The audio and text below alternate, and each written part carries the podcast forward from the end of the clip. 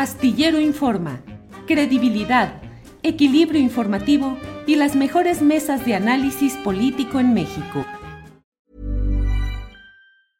It's that time of the year. Your vacation is coming up. You can already hear the beach waves, feel the warm breeze, relax and think about work. You really, really want it all to work out while you're away. Monday.com gives you and the team that peace of mind. When all work is on one platform and everyone's in sync, things just flow wherever you are. Tap the banner to go to Monday.com. Hiring for your small business? If you're not looking for professionals on LinkedIn, you're looking in the wrong place. That's like looking for your car keys in a fish tank.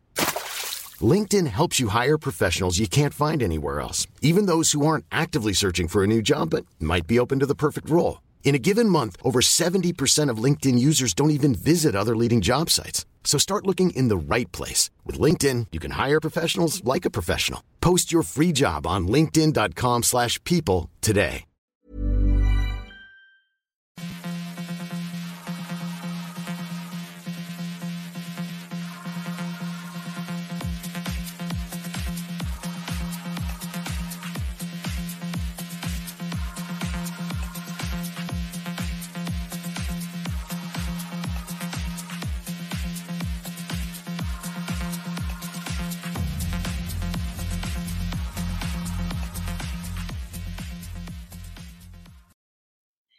Buenas tardes, me da muchísimo gusto saludarlos en este miércoles 6 de julio.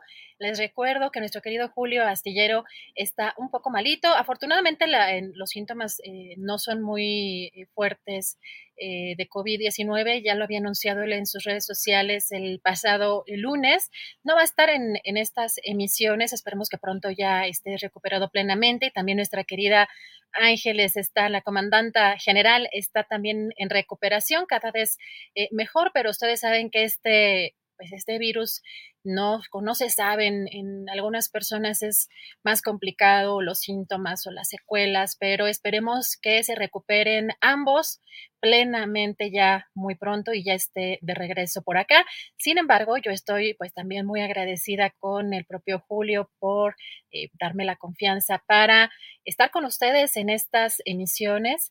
Hay muchas cosas y muchos temas interesantes eh, por analizar. Ayer ya platicábamos sobre pues esta, este cateo que hizo la Fiscalía de Campeche en una de las mansiones de Alito, que debo decir ayer que en el martes del jaguar pasaron el, el video y además vamos a mostrarlo en un ratito más, de pues, la, la dimensión de la mansión, pues parecen como cuatro o cinco mansiones en una, son, es un terreno inmenso, de verdad impresionante y que creo que va a dar tema para analizar eh, sobre la riqueza que, posee y la manera en que pues se hizo pues estas, estas mansiones. Así que ayer veíamos que el presidente Andrés Manuel López Obrador pues criticaba esta forma de, eh, de la fiscalía de hacer este cateo y pues ayer en el martes del jaguar, este programa que tiene los martes la gobernadora Laida Sansores,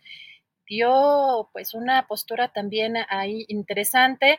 Ella menciona este conflicto que, bueno, de alguna manera un, un eh, pues un debate, ella menciona un debate ya con el presidente López Obrador respecto a este tema. Así que vamos a ver además lo que, pues el audio que dio a conocer, que es muy interesante porque en esta ocasión eh, eh, presiona o, se, o se ve que está intentando presionar a empresarios y con nombres. Vamos a escuchar y a ver primero esta parte en donde menciona Laida Sansores, la gobernadora, justo este debate con el presidente de la República en torno a, esta, a este cateo. Vamos a escuchar. Y ya tenemos polémica, hasta debate con nuestro presidente. Madre, se puso la cosa buena. Yo creo que hay que explicar eso precisamente, por qué se hizo como se hizo, ¿no? Si quieres empezamos por eso. Bueno, eh, en principio es una orden de cateo, es decir, está librada por la autoridad judicial. Se solicita al juez que permita que se haga una revisión del inmueble porque hay un delito del cual se le acusa, que es enriquecimiento ilícito, que es la hay una carpeta de investigación. carpeta de investigación que tiene ya muchas diligencias y en esa carpeta de investigación se hace necesario comprobar si efectivamente el ingreso de vengado como servidor público le permite adquirir los bienes de los cuales se ostenta como propietario. Bueno, ¿y qué dijo el fiscal estatal Renato Sales Heredia en torno a la legalidad de este eh, cateo? Porque eh, pues se cuestionó ayer, eh, sobre todo por el presidente de la República, la forma en que se habría hecho. Vamos a escuchar qué fue lo que dijo el fiscal. Se solicita el orden de cateo. Para ingresar, tocamos la puerta, se le pide a las personas que están al interior además en presencia del abogado defensor. Se les pide a las personas que están al interior que abran, se niegan a abrir, no abren, no hablan, pues, no, no, no hacen acto de presencia. El abogado no dice, yo no tengo la llave, yo no puedo abrir, a mí no me hacen caso. Y de hecho se escucha que le están diciendo que no permitan que entremos, que no abran. Y entonces el propio Código Nacional de Procedimientos Penales, en su artículo 288, y la orden de cateo que libre el juez, permite justamente que se rompan cerraduras, que se, se abra como se abrió. Dice, se autoriza la fractura de candados y cerraduras y el uso de la fuerza pública en lo necesario para el ingreso al predio. Y posteriormente dan a conocer este audio, este nuevo audio de eh, Alito Moreno en un supuesto intento de presión a empresarios, pero también se escucha platicar con eh, Jesús Murat, ex gobernador de Oaxaca. Dice que cuando esté en la Cámara de Diputados hará una reforma para presionar a empresarios como Germán Larrea, Alberto Balleres.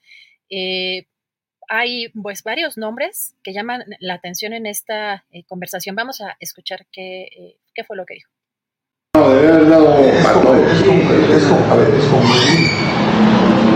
Le digo a Pepe, es mi amigo, y Anito, y él sí que me diga, me dijo, yo voy a ayudar Ok, está bien. 10 millones. O sea, aquí no, no mames, güey. Eso me diste tú. 500 mil dólares. Y este, y el. Y dos mil celulares. O sea, pues puta madre, no mames, güey. O sea, no mames nada. O sea, pero, pero nunca dan. Sí, sí, mucha nada. Sí, chingo. No, chingo. Luego van a pedir favores. Ah, no, pero te que el monopolio. Que el monopolio de la acogida que le van a dar estábamos de perros ahí con eso. Pero bien, porque aparte lo, fui a ver, lo, fui a ver y tenía, iba, estaba hablando con el checo, tenía un caso. Ya, mi café, Gabo, por favor. Gracias. ¿Te lo dejo te lo no, bien, Gracias, ¿eh? Entonces dices tú.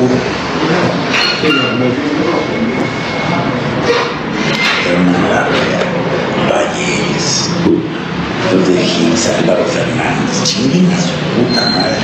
Pero tengo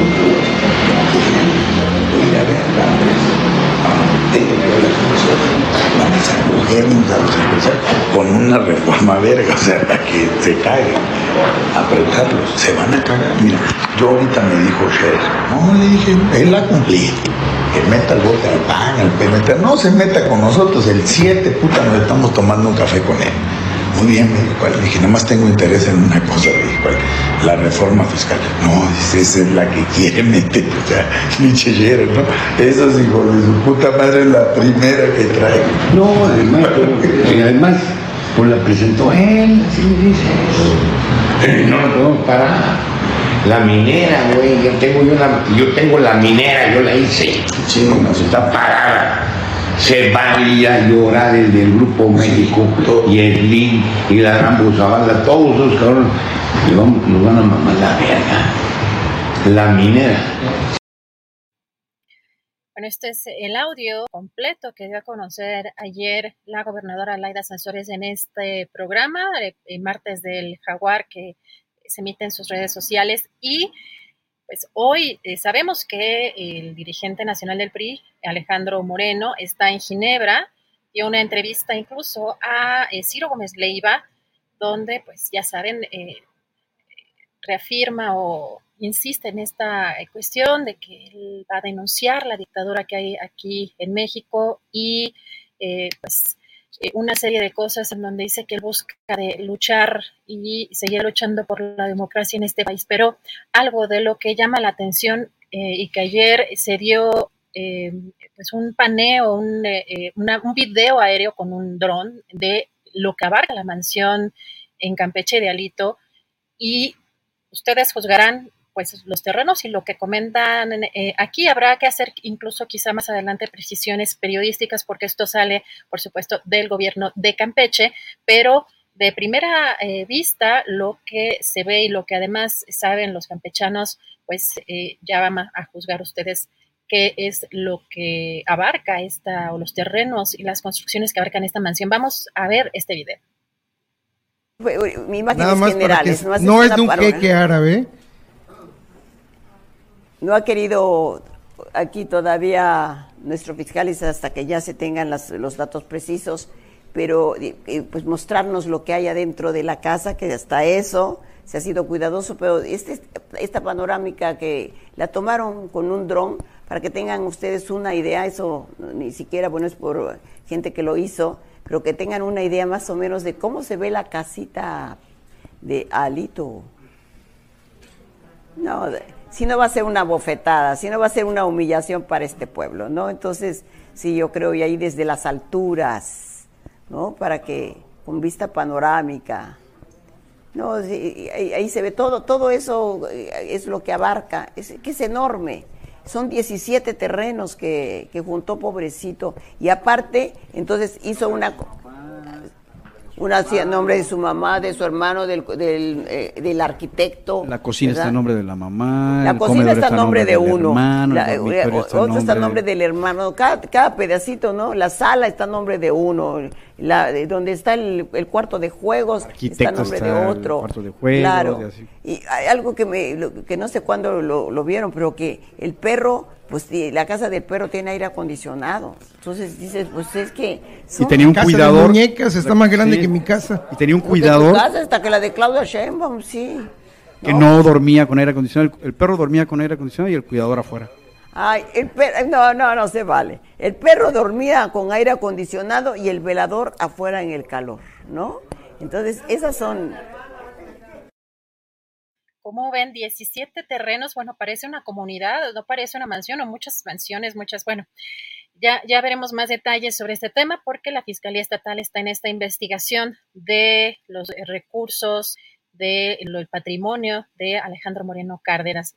Vamos a entrar en otro tema que también es muy complicado, eh, doloroso por cómo se está dando la situación de violencia en muchas partes del país, pero eh, en este caso, vamos a platicar sobre lo que está sucediendo en Chiapas. Ayer se llevaron a cabo protestas en contra de lo que eh, consideran algunas organizaciones y activistas una persecución judicial y una fabricación de delitos por parte de la Fiscalía del Estado de Chiapas contra el padre Marcelo Pérez Pérez. El pasado 21 de junio, la Fiscalía Estatal solicitó una orden de captura contra el padre Marcelo a quien la Fiscalía lo vincula con la desaparición de 21 personas ocurridas el pasado 26 de julio eh, de 2021.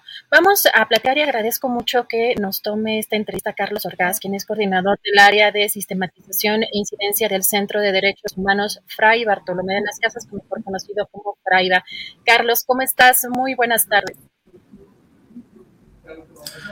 Hola Adriana, eh, Muchas gracias por voz ahí al equipo de Seguir Informa y también pues eh, saludo al auditorio que le siguen.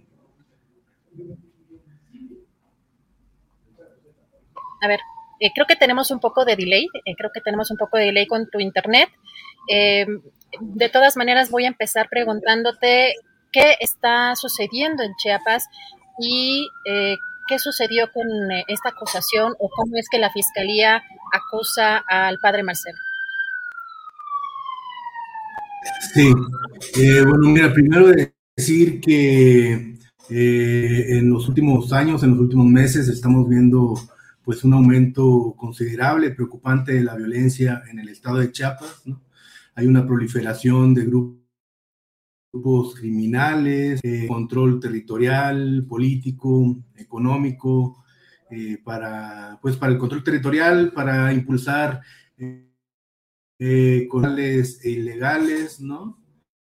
Eh, por parte de grupos criminales Y pues bueno, en este marco, organizaciones de la sociedad y la diócesis de San Cristóbal de las Casas, pues ha venido impulsando pues el trabajo por la paz, por la reconciliación, luchando también contra la violencia de estos grupos criminales que están operando en el territorio. Y pues bueno, decir que, que, sin lugar a dudas, Chiapas actualmente está eh, en disputa de estos grupos eh, criminales, está en disputa por el control territorial, ¿no? Este es el marco, este es el marco que, que eh, en el que pues organizaciones y la diócesis de San Cristóbal pues hemos venido actuando y hoy en día pues está esta, esta criminalización en contra de la diócesis de San Cristóbal de las Casas, particularmente contra el padre Marcelo, pero también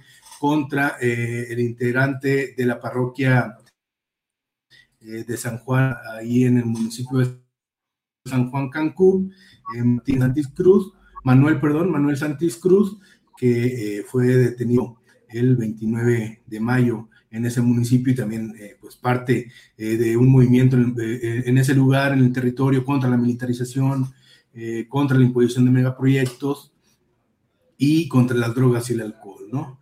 Entonces, digamos que este es como un marco breve, general, pero pues muy preocupante en el que nos encontramos, ¿no, Adriana? Gracias, Carlos. Eh, un favorzote, si crees que puedas apagar tu cámara para ver si fluye mejor el internet, porque como que creo que tenemos un delay y se anda trazando a ver si mejora. No sé si me escuchas, eh, ahí me escuchas bien. Sí, te escucho bien. Perfecto, creo que, creo que ya está mucho más fluido. Carlos, eh, preguntarte, bueno, concretamente porque pues parece inverosímil de pronto que la Fiscalía Estatal eh, que además también eh, ya hemos visto que en este caso el gobierno de, de, Chiapas pues ha hecho algunas, eh, algunas sí ha llevado a cabo algunas sesiones preocupantes en el caso, por ejemplo, también de la, de la desaparición de, escuelas normalistas y que represión también en muchos casos de las protestas. Lo que estamos viendo también en el caso del padre Marcelo, a quien conocemos que ha mediado y que ha contribuido en, la pues, solución de conflictos que pues Chiapas tiene muchos eh, momentos, como tú ya lo mencionabas, eh, pues, recientes, pero también pues derivado de, cuestiones de, inseguridad y de violencia añejas, pero que se han ido agravando. ¿Cuál es la, parte, o sea, de qué acusan o, en qué, eh, cuál es el fundamento para acusar al padre Marcelo de, algo como una desaparición, como la desaparición de 21 personas? Esa es la parte que creo que eh, quizá quienes no estamos en la entidad o no conocemos de cerca esa eh, la situación que vive Chiapas, pues no nos queda eh, claro, nos parece eh, pues, realmente preocupante, Carlos. sí, a lo mejor primero como al padre Marcelo, ¿no? Es un padre un Maya Sotzil, que ha realizado pues innumerables acciones de defensa de derechos humanos, de la vida, ¿no? acompañamiento a procesos organizativos de defensa de la tierra y del territorio, eh, pues frente a esta imposición de, de, megaproyectos en, los pueblos, ¿no?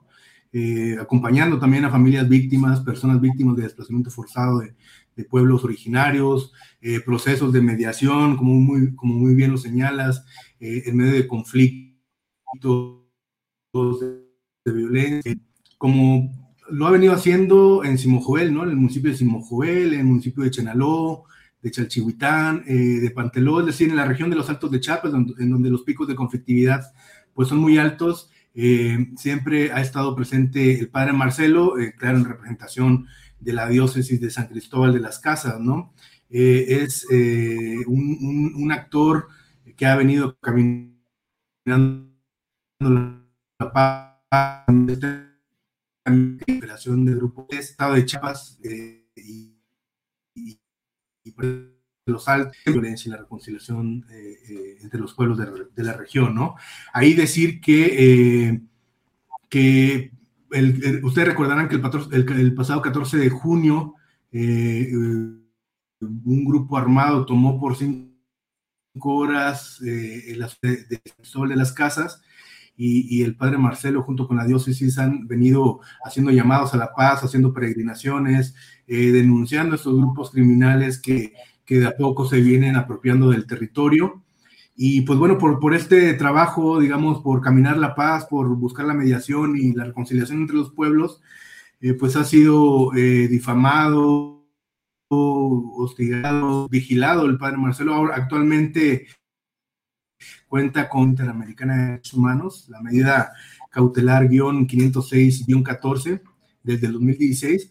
Eh, y bueno, decir que de mayo Solo decir como, como, dato, como dato duro que de mayo de este año del 2022 a la fecha hemos registrado 49 eh, eh, eh, incidentes de, seguridad en, torno al, al, padre Mario, ¿no? Difamaciones, seguimiento y vigilancia, intentos de, clonación de su WhatsApp, ¿no? Y bueno, hasta ahora la, criminalización judicial por parte de la Fiscalía General del Estado que eh, pues giró esta, esta eh, solicitó esta orden de aprehensión, ¿no? Es, es, importante resaltar que se da eh, en, en, el marco de, de, la desaparición de 21 personas el pasado 26 y 27 de julio en el municipio de, Panteló, en el de, de un aumento o de de una agudización de, un, eh, de, la violencia en el municipio de Pantelón, donde un grupo criminal estaba controlando el territorio eh, a base de terror, ¿no? a base de violencia. Hay registrados eh, en, los últimos décadas, en donde este, en los últimos años, en donde este grupo criminal operaba desde las, desde las esferas municipales de gobierno. hay registros de 200 personas que han sido asesinadas, desaparecidas. Nosotros en el FRAIBA, a partir del trabajo de mediación que la diócesis, particularmente el padre Marcelo, hizo tras el levantamiento de un grupo de autodefensas el 7 de julio, pues logramos documentar 11 personas asesinadas. Eh, y además, bueno, de, de, la noticia que después sale, que es pública, de la desaparición de 21 eh, personas, ¿no? Que hay que decir, es la desaparición de 21 personas pues es eh, un crimen de lesa, de lesa humanidad, ¿no? Es importante recalcar y que ahí, como Centro de Derechos Humanos, Bartolomé de las Casas, y como la, propia diócesis ha, insistido, pues se tiene que investigar a fondo, ¿no? Eh, la, la, orden de la, solicitud de orden de aprehensión por parte de la Fiscalía del Estado vincula al padre, al padre Marcelo en estos hechos, ¿no? Ahí pues bueno, eh, el, pasado primero de diciembre eh, del 2021, pues acompañamos al padre Marcelo a declarar a la fiscalía, ¿no? Fue, fue llamado por la fiscalía respecto a estos hechos del 26 y 27 de julio, donde estaba, ¿no? Ahí el, el, padre pues lo dijo muy claro que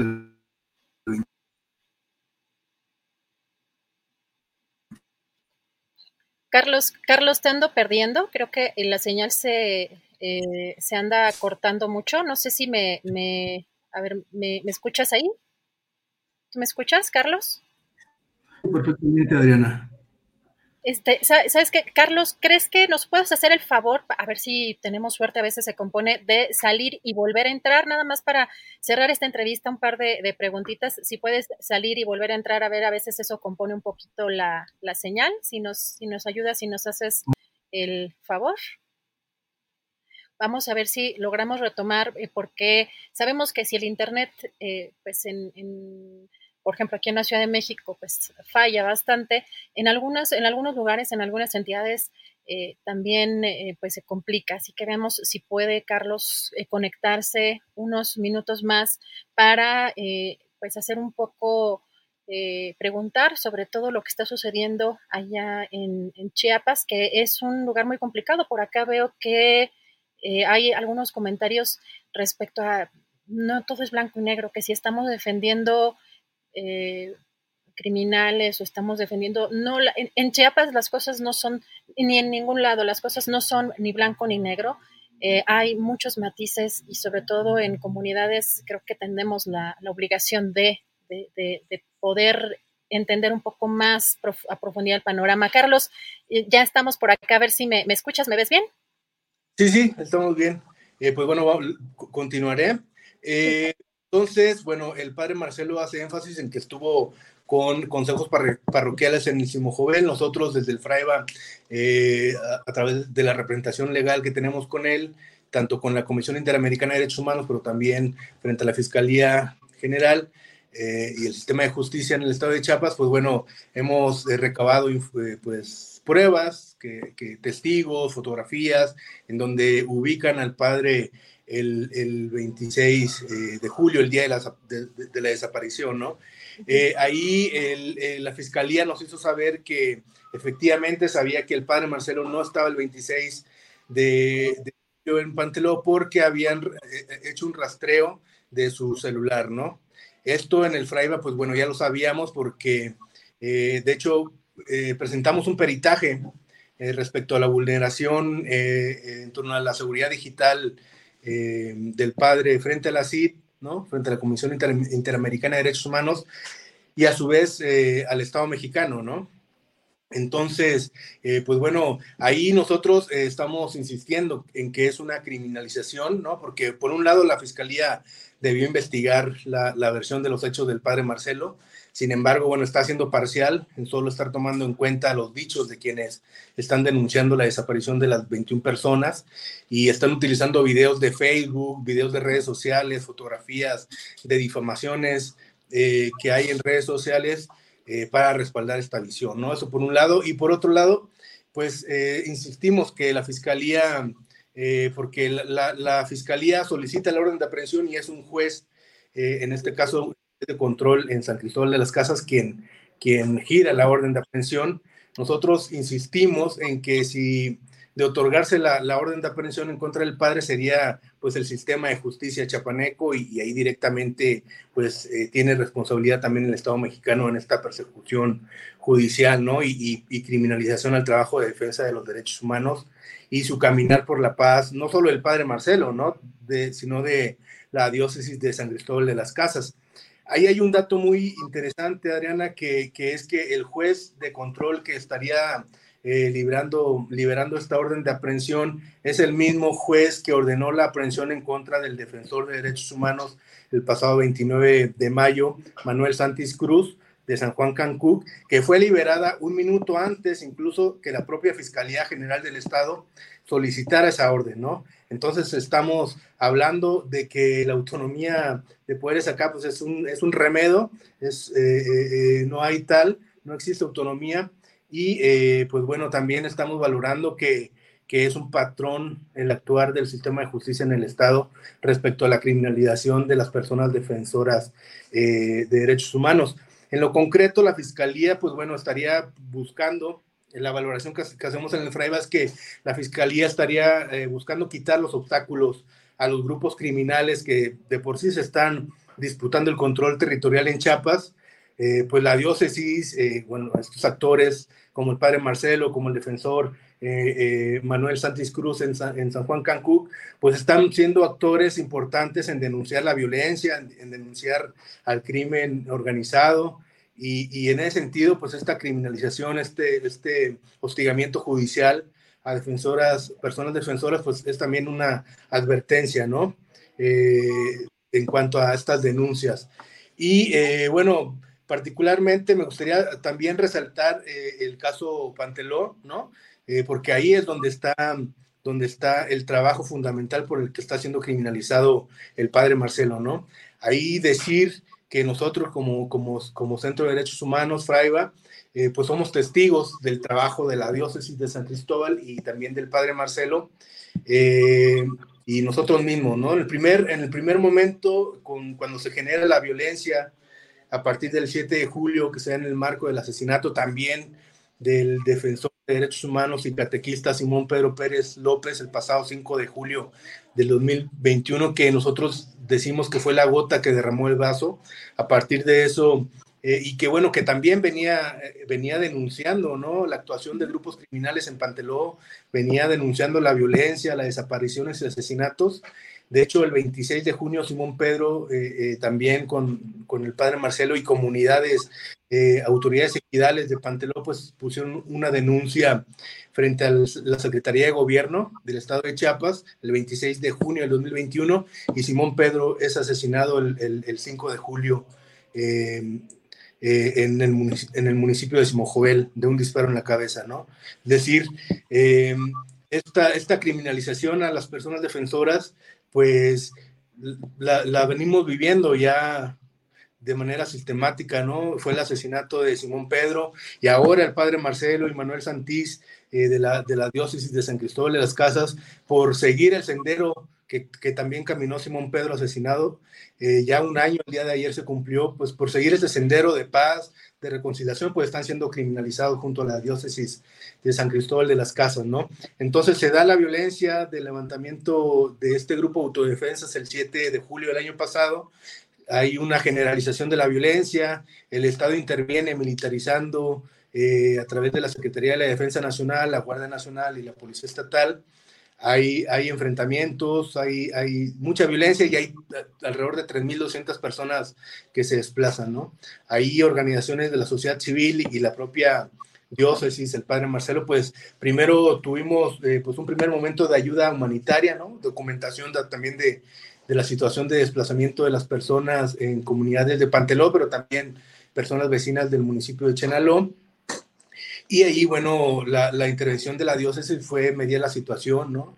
Eh, también se buscó impulsar mesas de diálogo eh, en, el, municipio porque eh, pues las comunidades de Panteló expulsaron al, crimen organizado y ahí había pues había mucha tensión la diócesis entra como instala busca instalar junto con el gobierno estatal y federal mesas de diálogo nosotros se instalan esas mesas eh, nosotros eh, somos asesores de la diócesis de San Cristóbal de las Casas y eh, pues ahí se nombra el consejo, ¿no? 88 comunidades nombran un consejo, un consejo pues municipal desde los usos y costumbres y pues bueno, el padre Marcelo e impulsaron esta, esta mesa de, de, diálogo, se nombra en un primer momento el Consejo Municipal que operó por unos meses, en donde el señor Pedro Cortés y Diego Méndez, quienes eh, pues eran parte de este consejo, eh, que fue avalado por 86 unidades del municipio de Panteló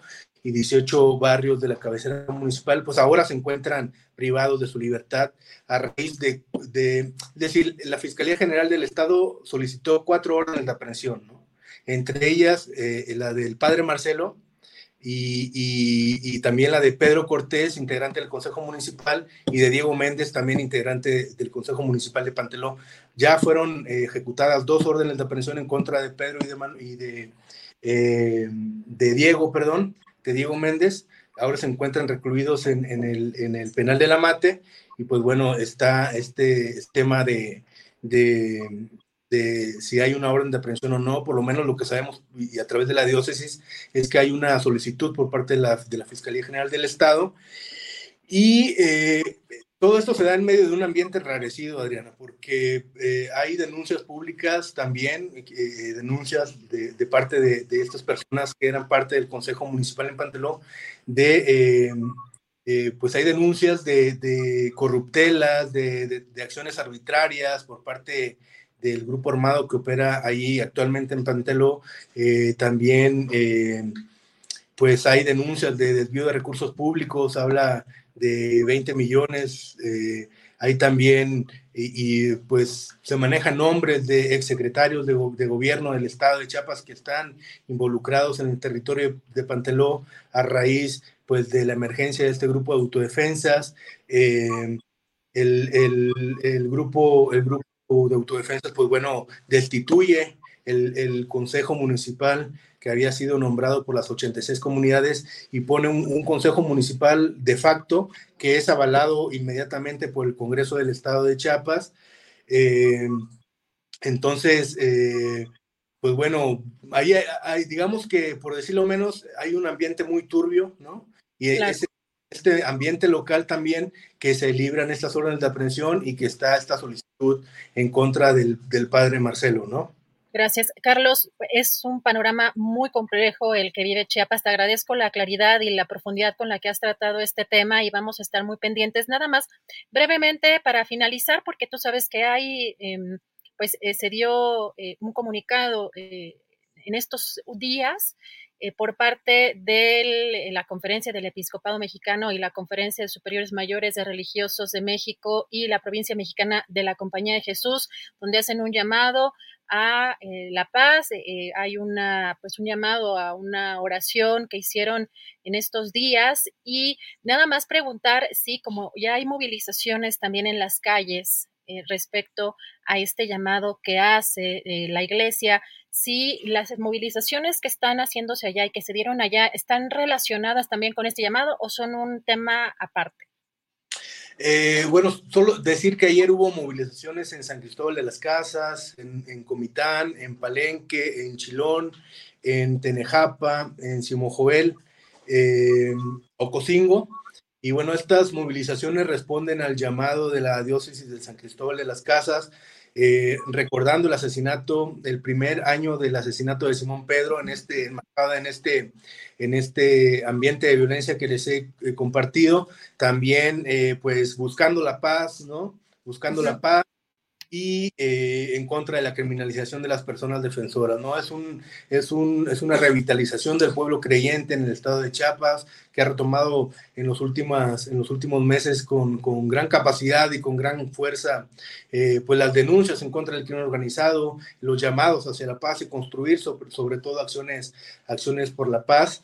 O sea, sería, sí sería un tema aparte, ¿no? O sea, sí, sí, digamos, está un poco desvinculado de, de este llamado nacional que hace la Iglesia. Sí, este es un llamado más a nivel, a nivel Chiapas, de, organizativo incluso del, del, del, pueblo creyente en Chiapas vinculado a la diócesis, sí.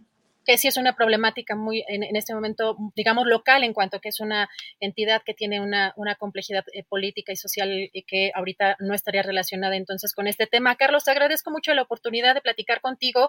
Más adelante, ojalá tengamos la oportunidad de platicar eh, pues más de este tema que merece la, pena, la verdad, eh, darle más tiempo y más profundidad. Gracias, Carlos.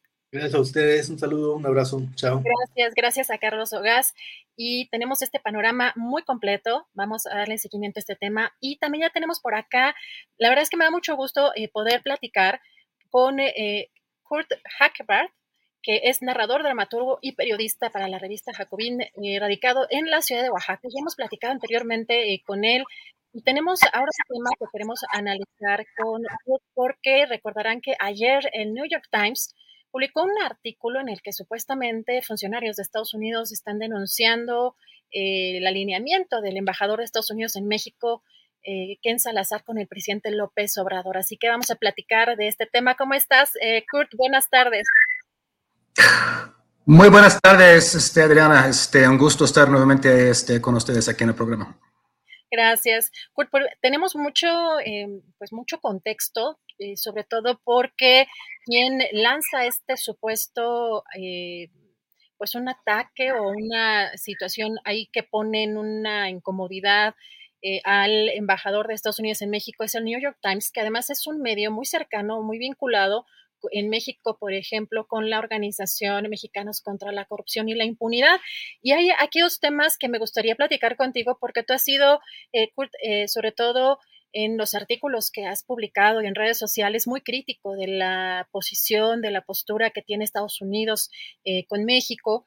Y en, en, esta postura que tiene el presidente López Obrador, digamos, diferente o completamente distinta a los anteriores gobiernos de sumisión, y pues parece que lo que incomodó, lo que desata o detona este artículo es que no fue así, no asistió a la cumbre eh, eh, López Obrador, a la cumbre de las Américas, que también por otro lado eh, se ve que el hecho de retomar o que, el propio Ken Salazar habría dudado de la de la legitimidad de las elecciones en 2006 y también de que cuestionó de manera fuerte a María Amparo Casar, actual presidenta de Mexicanos contra la Corrupción, de sus intereses o de los intereses políticos de la organización. Parece que eso pudiera haber sido un detonante como para esta campaña, que se ve que, pues, más que periodística es política, ¿no, Kurt? Sí, precisamente, este, Adriana. Este, lo que dijiste es la palabra este, exacta. Fue un ataque. No hay periodismo serio aquí, uh, analizando el artículo. ¿no? Uh, nos intentan vender la idea de que New York Times es periodismo serio, ¿no? Este, el periódico of the record en Estados Unidos, ¿no? Pero realmente, este, analizando el artículo de ayer, se nota que realmente es un artículo sumamente mercenario. Fin es este, golpear, ¿no? Golpear este, a AMLO siempre. Um, y de paso también golpear a, Salazar, este, el embajador estadounidense en México, y básicamente cobrarle la factura por el fracaso de Joe Biden en la Cumbre de las Américas. Esto me parece este, muy claro. ¿no? Además, yo creo que el presidente tiene razón, que este, no están nada contentos con este, su discurso en cuanto a Julian Assange uh, y eso de que hay que quitarle la estatua de libertad de Estados Unidos si no liberan a Assange. Es decir, ha habido una subida de tono desde este lado este, mexicano en este, en ese respecto. También otro tema ahí es el asunto de la reforma eléctrica, ¿no? Claro. este, separó la reforma eléctrica este, constitucional, pero la ley de la industria eléctrica ya fue avalada por la Suprema Corte. Ya los cambios ya están en proceso. Estados Unidos está amenazando con usar el TMEC en ese sentido, pero creo que están viendo que no es tan fácil. No es tan fácil aplicar el TMEC como pensaba que iba a ser, ¿no? Y eso está creando una gran frustración desde su lado. Y usaron este, básicamente este, su vocero ahí del New York Times para golpear, porque realmente analicemos el artículo. Es decir, desde el, puro periodismo, ¿no? este, que todos este, este, intentamos practicar con ética, es un pésimo artículo. Es un pésimo artículo. Um, empieza a insultar a AMLO con una serie de adjetivos, ¿no? Dicen, por ejemplo, que AMLO es mercurio, ¿no? Este mercurial en inglés, ¿no? Es decir, que es muy cambiable, ¿no? no volátil, volátil, usaban, volátil, volátil. Y luego usan la misma palabra volátil más tarde, ¿no? No sustentan eso. Es decir, no hay ningún sustento de eso. Es una afirmación, es una adjetivización desde esos dos este, periodistas que, que, que, que, hicieron este, la nota. De hecho, si acaso AMLO este, ha tenido unas posturas muy pues, consistentes a lo largo de su carrera política. Que nos guste o no, este, Mercurio no es. Luego dice que los embajadores estadounidenses, con toda la condescensión y arrogancia del, de que New York Times es capaz, los embajadores estadounidenses tienen que actuar con cautela en países gobernados por líderes volátiles. ¿Ese es periodismo serio? Es decir, es decir, es como un, una, racismo, una tropicalización que México o otros esos países gobernado por un líder volátil y los este, embajadores estadounidenses tienen que actuar con cautela. Como si, como si Estados Unidos no fuera este, este causante de gran parte de la volatilidad, volatilidad uh, del mundo actual. ¿no? Y de ahí procede ¿no? el artículo con todo este sesgo, es decir, han llegado al punto ¿no? Este, creo que New York Times se ha dado cuenta que está perdiendo el control de la narrativa que tenía antes, que ya ni siquiera están intentando este, esconder, ¿no? Este, cubrir las apariencias. Dice unos este, párrafos más tarde que la economía mexicana se está desplomando. No, lo, no, lo no hay sustento, no hay sustento bueno, el último que yo vi, la economía mexicana creció 5% el año pasado y 2% este año. Se va a crecer. No. Podemos debatir si esto es suficiente o no, que debería mejorarse, pero desplomando no es el verbo que se aplicaría en este caso. No es periodismo serio. No lo es. Es un golpeteo obvio y burdo, ¿no? Usando el prestigio del New York Times con fines mercenarios, ¿no? Luego dice, este, finalmente, diciendo la parte silenciosa en voz alta, que este, las reformas energéticas amenazan a las empresas norteamericanas. Pues eso es. Anteriormente, si hubieran por lo menos intentado esconder esta afirmación, ahora lo ponen tal cual porque no les importa ya. ¿no? Es esta sensación que también vemos en los artículos de The Economist y otros, ¿no? Hay una irracionalidad tal y un enojo tal que ya ni siquiera intentan este, cubrir las bases del, del periodismo ético, sustentar sus afirmaciones, nada, nada, ¿no? Ah, y me parece de entrada es un artículo que da pena ajena, ¿no? Antes que cualquier otra cosa que luego podemos analizar, es un artículo que desde el puro periodismo da pena ajena. Em, una pregunta también, eh, platicando sobre eh, sobre este tema de Ken Salazar. Aquí en el programa, eh, Julio y yo, bueno, y, Julio también ha escrito columnas respecto a lo injerencista que ha sido desde su punto de vista el embajador de Estados Unidos en México, Ken Salazar, en diferentes eventos, particularmente en este tema que parece que presionó mucho al gobierno mexicano sobre la reforma energética que comentabas y que además, eh, sin embargo, se ve que el presidente no se dio en muchas cosas. La, reforma eh, eléctrica no se dio, no se aprobó, pero la postura del presidente eh, López Obrador no, digamos, no se ha movido mucho. ¿Tú cómo ves al, este golpe hacia Ken Salazar? Y si realmente tú ves que haya una especie de acercamiento con, con el presidente López Obrador, como lo describe eh, pues el New York Times, eh, o qué tanto le preocuparía a, Estados Unidos, porque si llama la atención que quizá pues nosotros estamos viendo algo, independientemente de la forma que tenga el artículo, eh, pues algunos, algunos episodios quizá de Ken Salazar o algunas declaraciones o reuniones pudieron eh, llamar la atención de funcionarios de Estados Unidos respecto a su gestión. ¿Cómo, cómo ves tú este, si se acerca, si hay algún tipo que tú veas de acercamiento o alineamiento de Ken Salazar con, con López Obrador?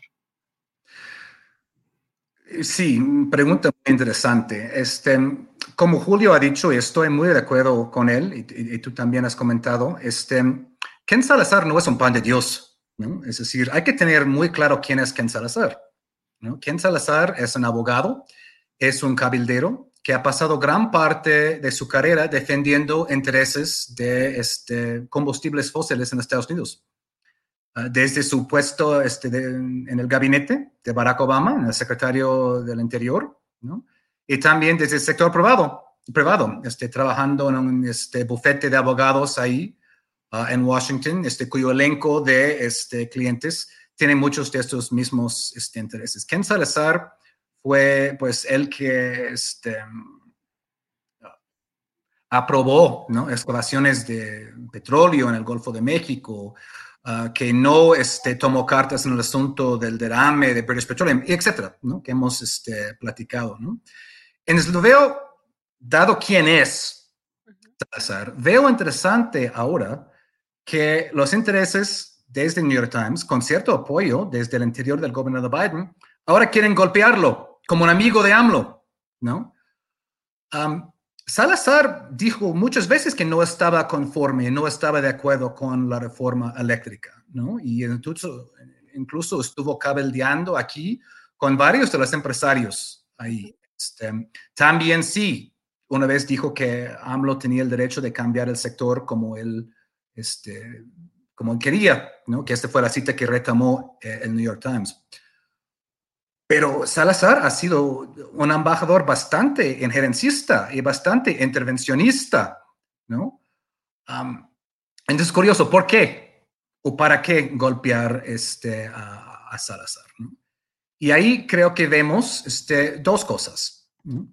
Primero, hay un enojo desde el gobierno de Biden, ¿no? Que de la voz independiente que está adoptando este, México. En términos este, de ser un tipo de vocero para América Latina, en asuntos de la cumbre de las Américas, de buscar mayor eh, integración ah, en varios asuntos, el, segundo, el segundo punto muy importante que mencionaste en el principio es que el New York Times en sí está muy, muy cercano a Claudia X González. Esto está muy claro, es decir, incluso en 2017, en primer plano de New York Times, hicieron un artículo este, bastante, este, otra vez que daba pena, este, ensalzando este, a Claudia X González. ¿no? Bueno, ah. creo que además, eh, o sea, hay una foto, el director de comunicación, Radio Ramírez, en sus redacciones con Salvador Camarena, eh, ahí en esa, en esa redacción. O sea, no es, no es un secreto, ¿no? Es ellos mismos. No es un secreto. De esa manera, ahí este, el corresponsal del New York Times, ahí, este, ahí estuvo en eso. ¿no? Y eso es muy claro, ¿no? Entonces, hay intereses del periódico ahí, pero también alguien desde el gobierno de Biden ¿no? No está, este, no está satisfecho sobre todo con este, los asuntos este, más recientes este, del país. Y se nota por el grado de enojo que está en el artículo, por el grado de irracionalidad, que alguien quiere golpear, ¿no? y este, ni siquiera se preocupan por este, uh, cubrir uh, apariencias. De hecho, el artículo lo dice con bastante claridad. Uh, Ken Salazar no ha producido victorias para Biden. Eso dijo este, en el artículo. Es decir, ¿acaso el trabajo del embajador es producir victorias para su presidente? De hecho, yo pensé que el trabajo del embajador es gestionar las relaciones entre los dos países, no producir victorias políticas. Claro.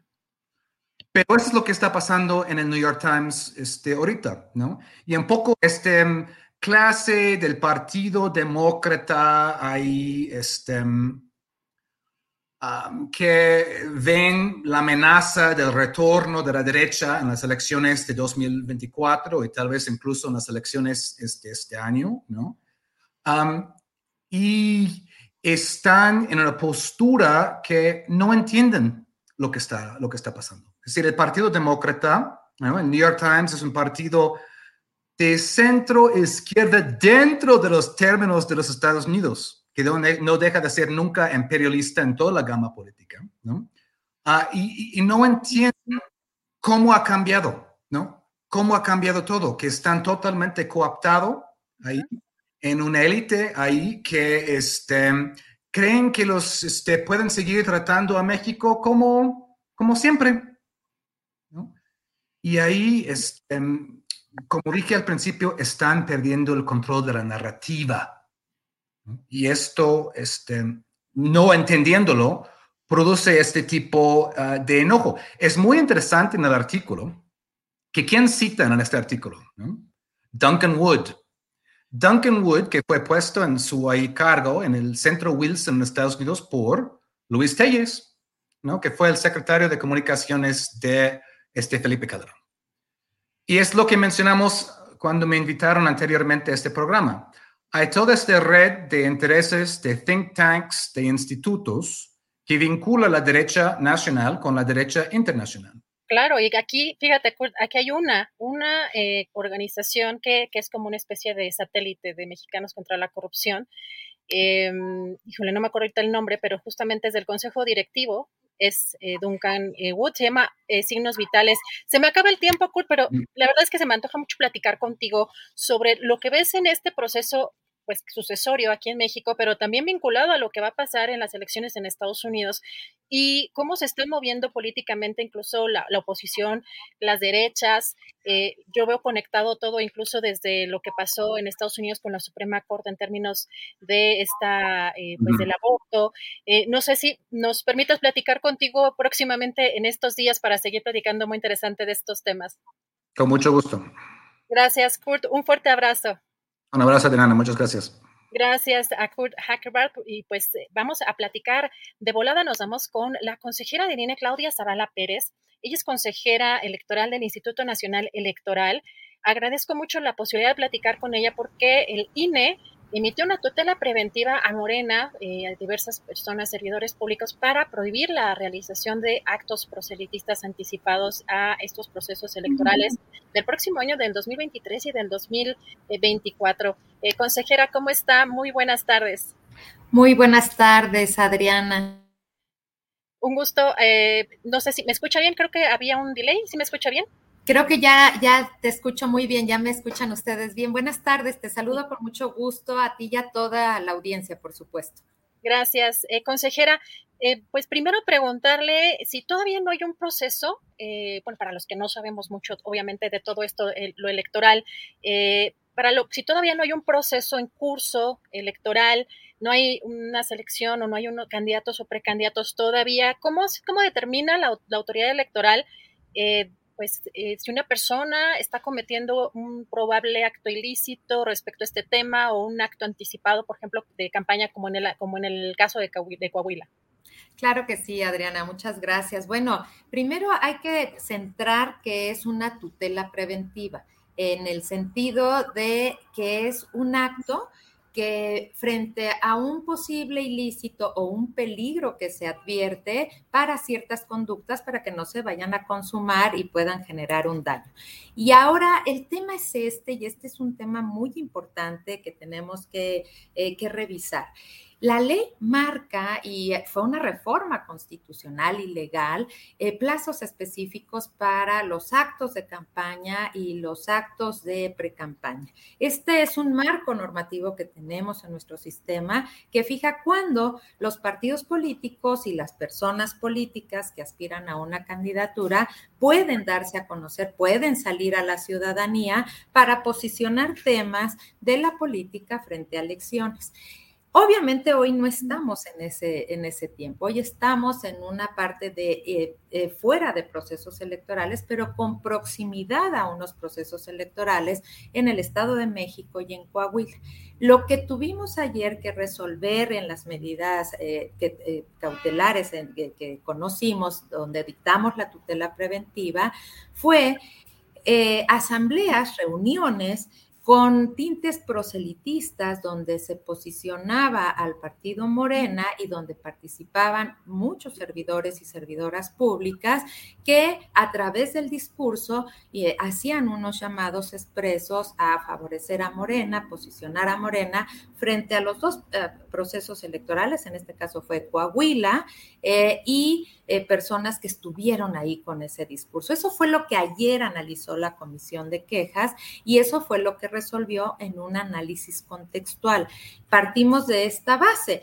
Hay servidores públicos que, por cierto, en nuestro sistema tienen restricciones muy fuertes para no eh, participar en actos, incluso en días inhábiles, que puedan tener alguna incidencia en, en los procesos electorales.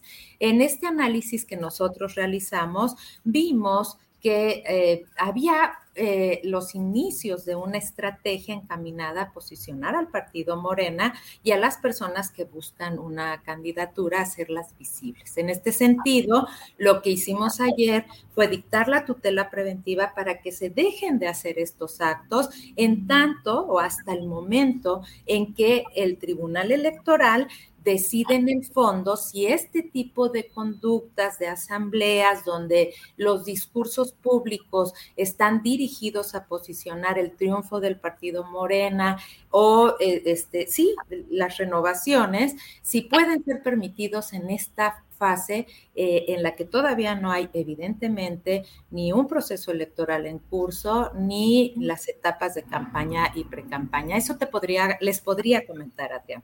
Gracias, consejera. Eh, ¿Cómo distinguen un acto de precampaña eh, de un acto ordinario del partido? Porque eso es lo que creo que a muchos nos llama la atención y quizá, por ejemplo, eh, ahorita en el caso de la oposición o de otros partidos, no se den tan frecuentemente estos, estos eventos porque no hay probablemente ahorita personajes que estén en el foco que estén, o sea, no hay quizá en este momento alguien que esté llamando la atención como ya muy claramente, como pasa en el proceso para el 24 o, el, o incluso el, 23, como pasa muy claramente con Morena que tiene, pues, eh, nos gusta o no, pues personajes con mucha más eh, fuerza y apoyo político. ¿Cómo distingue el instituto la parte en la que son eventos de campaña o de precampaña que podrían estar orientados con esas finalidades a un acto ordinario del partido.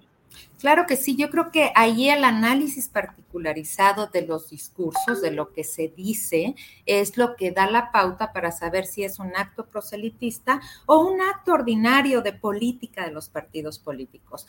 Los partidos políticos pueden hacer eventos masivos, claro, para invitar a las personas a afiliarse, a, ser parte de las filas o simplemente a llamarlos y captarlos como simpatizantes, promoviendo cuál es su ideología, promoviendo cuál es eh, la forma que está viendo el rumbo el partido político y hasta ahí todo estaría en un evento que es eh, más general, más abierto a la ciudadanía, eh, con la naturaleza propia de los partidos políticos como cauces de la ciudadanía y de la participación política. Pero lo que ayer analizamos eran discursos que tenían que ver muy claramente ya con los procesos, con el proceso electoral de Coahuila. Por ejemplo, ejemplo, y lo resaltamos en la resolución, eh, el presidente del partido dice, vamos a ver, vamos a ser claros, ¿qué venimos aquí? Venimos a empezar a organizarnos para sacar a Moreira de Coahuila. Y también hace llamados a convocar en Coahuila para organizarse y eh, eh, tener una renovación donde Morena pueda eh, ser la parte del gobierno en, esos estados. Pero también tenemos a participaciones y discursos de las y los servidores públicos en los que evidentemente también hacían este llamado, no solo a la unidad de Morena, sino también a posicionarse como fuerza política para la renovación de los poderes frente al próximo proceso electoral que está en curso. Este fue un análisis contextual que hicimos de los discursos, que así se nos ha pedido también que hagamos el análisis en este tipo de casos. Y además revisamos que este tipo de, discursos pues fue también planteado en un reciente eh, evento que se tuvo en una asamblea similar en el Estado de México, estado que también va a tener eh, próximamente proceso electoral. Ambos estados, Coahuila y Estado de México, eh, empezarán su proceso el primero de enero y con posiciones de ese mismo tipo donde se invitaba precisamente, se hacía proselitismo a favor del partido político y se hacía visible a través de, eh, la, de los discursos a servidoras y servidores públicos, que es un hecho notorio para toda la ciudadanía que han manifestado expresamente su interés de participar como en los procesos o para las precandidaturas o candidaturas de la presidencia de la República. Este es el análisis contextual que se hace, que se realiza a partir de lo de, para poder definir si existe una posible conducta eh, que pueda resultar ilícita, porque hay elementos de proselitismo frente a procesos electorales de manera clara, de manera expresa, si este tipo de actos se va a valer o no se va a valer, cosa que va a resolver en el fondo la sala regional especializada, el Tribunal Electoral, pero hasta en tanto lo que hace la Comisión de Quejas es eh, evitar que se realicen estos actos para que no se ponga en riesgo la equidad en los procesos electorales. Eh, consejera, si se hicieran o si se llevaran a cabo estos actos, porque además seleccionaron eh, alrededor de una treintena de políticos y de funcionarios que estarían imposibilitados de, estos, de, participar en estos eventos, si, si, si, se llevaran a cabo estos eventos sin mencionar las elecciones próximas, sin mencionar eh, votaciones o comicios próximos, eh, hay, eh, pueden participar o, o es, digamos, por el momento hasta que resuelva el tribunal, definitivamente no pueden participar y no se pueden llevar a cabo este tipo de eventos. La, lo que ayer determinamos es que se evite ahorita realizar estos eventos hasta en tanto se resuelve por el Tribunal Electoral un tema que es muy significativo. ¿Qué es lo que nosotros como autoridad estamos obligados a realizar? A evitar que se vayan a consumar actos que a la postre puedan ser alegados como eh, que afecten a los procesos electorales. En este caso, la equidad en la contienda electoral. Y otro tema que va a ser muy importante va ser el cómo pueden participar las y los servidores públicos, sobre todo cuando es un hecho notorio las y los servidores públicos que han manifestado expresamente su interés en participar en una candidatura. ¿Por qué? Porque nuestro sistema, la constitución y la ley les da deberes muy particulares a las y los servidores públicos. Uno, para que los recursos que tienen asignados por la función pública no vayan a ser distraídos para eh, generar y, para solventar este tipo de actos eh, que tienen un tinte proselitista o que puedan favorecer una aspiración a una candidatura. Y dos, también les da un deber de neutralidad para que no puedan incidir en procesos electorales, incluso en días inhábiles. Entonces, sin duda, Adriana y auditorio, va a haber un tema muy importante que yo creo que afortunadamente estamos con muy buen tiempo de decidir, muy buen tiempo de que se ponga en claro las eh, limitaciones, las restricciones de nuestro sistema frente a las conductas que pueden tener servidores públicos y también dirigentes de partido, sobre todo frente a, en los estados donde va a haber proceso electoral y frente a futuros procesos electorales. Yo creo que estamos a muy buen tiempo, es un momento de prudencia para que puedan los tribunales resolver estas controversias que se han presentado y a partir de ello que todos los actores políticos y los servidores públicos tengan claridad de cómo van a ser las cosas.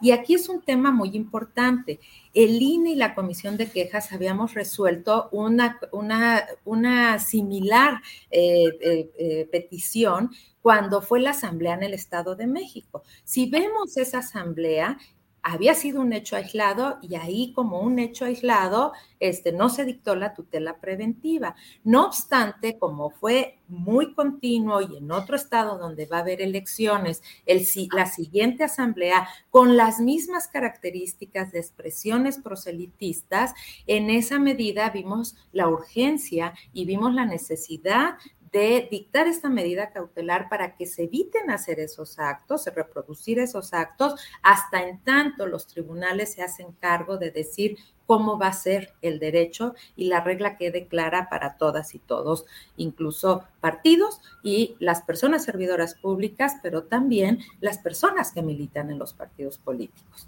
Claro, consejera, eh, finalmente no puedo dejar de preguntarle por qué, eh, además de ya vimos al líder eh, nacional de Morena pronunciarse y, de, y comentar que es desproporcionada esta, esta resolución que emite el Instituto Nacional Electoral, también critica Mario Delgado al Instituto Nacional Electoral es sobre, pues eh, dice que guardan silencio cómplice en el caso de Alito Moreno, del líder nacional del PRI, ante eh, pues las evidencias que ya se han presentado eh, a través de filtraciones, pero que evidencias que se han presentado de un posible financiamiento ilícito irregular en la campaña de 2021. ¿El INE está dando seguimiento a este tema o se está investigando? ¿Se, han presentado denuncias o cómo, si lo tiene contemplado el Instituto Nacional Electoral, consejera? Sí, por supuesto, sí ha habido denuncias en el otro caso que mencionas, Adriana, y son denuncias diferentes y, trataré de explicar. Lo que ayer conocimos nosotros es dentro de un procedimiento que se llama procedimiento especial Es la característica, característica de estos procedimientos es que son procedimientos muy rápidos, que son procedimientos donde la ley nos marca horas para poder ir determinando las medidas cautelares e incluso son tiempos cortos para que una vez terminada la investigación, el tribunal, cuando le pasamos el expediente, pueda resolver también de manera rápida. Esta es la característica esencial. El otro tema tiene que ver con el procedimiento que se sigue en posibles violaciones en materia de fiscalización. Y en materia de fiscalización, estos son procedimientos de sanción en materia de fiscalización, rigen otros tiempos y son tiempos más amplios, de acuerdo con la propia ley, para que eh, pueda eh, terminarse la investigación. Pero ya se está llevando a cabo, o sea, pero sí es Claro, ya están abiertos los procedimientos, se está siguiendo la investigación dentro de los cauces y los tiempos que la ley marca, pero sí es importante que tengamos en cuenta estas diferencias de los tipos de procedimientos. El procedimiento de ayer por su propia naturaleza es muy ágil y nos dan horas incluso a la comisión de quejas para decidir sobre medidas cautelares y en cambio los otros procedimientos de fiscalización, de sanción en materia de fiscalización, obviamente dan más tiempo porque las propias diligencias de investigación son este, también eh, mucho más tardadas porque hay que revisar con otras autoridades y muchas cosas que tienen que verse para la investigación. Perfecto. Eh, le agradezco mucho, consejera Claudia Zavala, por eh, estos minutos para platicar sobre estos eh, importantes temas. ¿Le parece si estamos en comunicación para futuras entrevistas? Con muchísimo gusto, Adriana. La agradecida soy yo. De verdad que estos espacios para nosotros son muy importantes, también porque debemos de comunicar cómo resolvemos, cuáles son las razones que resolvemos, porque somos una autoridad que arbitra, árbitro, y en esa medida las razones están en la sentencia y en la resolución y poderlas compartir con ustedes en menos tiempo de manera más concreta, pues es oro para nosotros en términos de comunicación. Muchas gracias, Adriana, y a toda la audiencia. Gracias, consejera. Saludos, muchas gracias. Gracias a la consejera Claudia Zavala por esta entrevista y nos vamos, ya está, perdón, me tardé, me tardé, me van a linchar por acá. ya está por acá nuestra querida mesa con Arturo Cano, Juan Becerra Costa y Alberto Nájar. ¿Cómo están, Arturo Cano? ¿Cómo estás? Buenas tardes. Muy buenas tardes, Adriana, Alberto, Juan, ¿cómo están? Saludos a, Julio, pronta recuperación que ya le hemos deseado eh, por las redes sociales, pero bueno, pues aquí estamos. Eh, lamentando su ausencia y deseando que pronto esté de vuelta con nosotros. Gracias, Arturo. Alberto Nájar, ¿cómo estás? Buenas tardes. Hola, ¿cómo estás, Adriana, Arturo, Juan? Un saludo también, abrazo fuerte a Julio. El, el cobicho, el cobicho anda duro, anda desatado, así es que hay que tener cuidado, ¿eh? Híjole, sí está. Ahora sí que les decía ayer también en la mesa que esta quinta ola eh, este, vino por los que estábamos invictos. Yo fui víctima de la primera, la primera etapa de esta quinta ola y sí, está así que a cuidarse. Eh, Juan Becerra Costa, ¿cómo estás? Buenas tardes. Buenas tardes, Adriana. Pues me sumo con otro abrazo a Julio y deseos de pronta recuperación. Qué gusto que estás con nosotros hoy en esta mesa, querida Adriana, que se va a poner pues seguramente muy buena como siempre. Alberto, Arturo, abrazo también a ustedes y a todos los que nos hacen el favor de acompañarnos. Gracias, Juan. Es que está buenísimo lo que está en el menú en este día, en esta mesa, porque, eh, bueno, uno de las, y lo que titula, lo, que titula este programa justamente es estos audios de Alito, que parece que eh, ya una serie de, varios, de varias temporadas. Arturo, ¿cómo ves este nuevo audio en donde aparece Alito eh, con, yo me equivoqué hace rato, dije Jesús, eh, José Murat, el exgobernador de Oaxaca, y al parecer buscaba intentar presionar o extorsionar a empresarios. Y eh, pues hoy también tenemos ya la noticia de que ya anda de gira, anda en Europa, anda en Ginebra, le dice a Ciro Gómez Leiva que él está eh, primero muerto antes de que dejar de luchar por la democracia. ¿Cómo ves, Arturo, este tema? No, pues deben estar allá en las Europas muy felices de, seguramente estaban esperando con ansiedad la, presencia de ese prócer, de ese campeón de, la teoría política, de ese este, líder imbatible este, que es Alito Moreno, que ya vi que se reunió con este, un dirigente de la Internacional Socialista. Eh, en esos organismos internacionales el PRI tiene una buena posición. de nombraron a, Alito recientemente presidente de la Conferencia de Partidos Políticos de América Latina, la COPAL, donde siempre eh, el PRI fue un referente para muchos políticos de América Latina que cómo lo envidiaban, ¿eh? O sea, este, yo llegué a hablar con venezolanos, con peruanos, con colombianos y siempre había una admiración a las figuras del PRI. Eh, porque, porque les preguntaban, ¿y cómo le hacen ustedes para sostenerse tanto tiempo en el, en el poder y cómo son esa maquinaria imbatible, esta planadora electoral?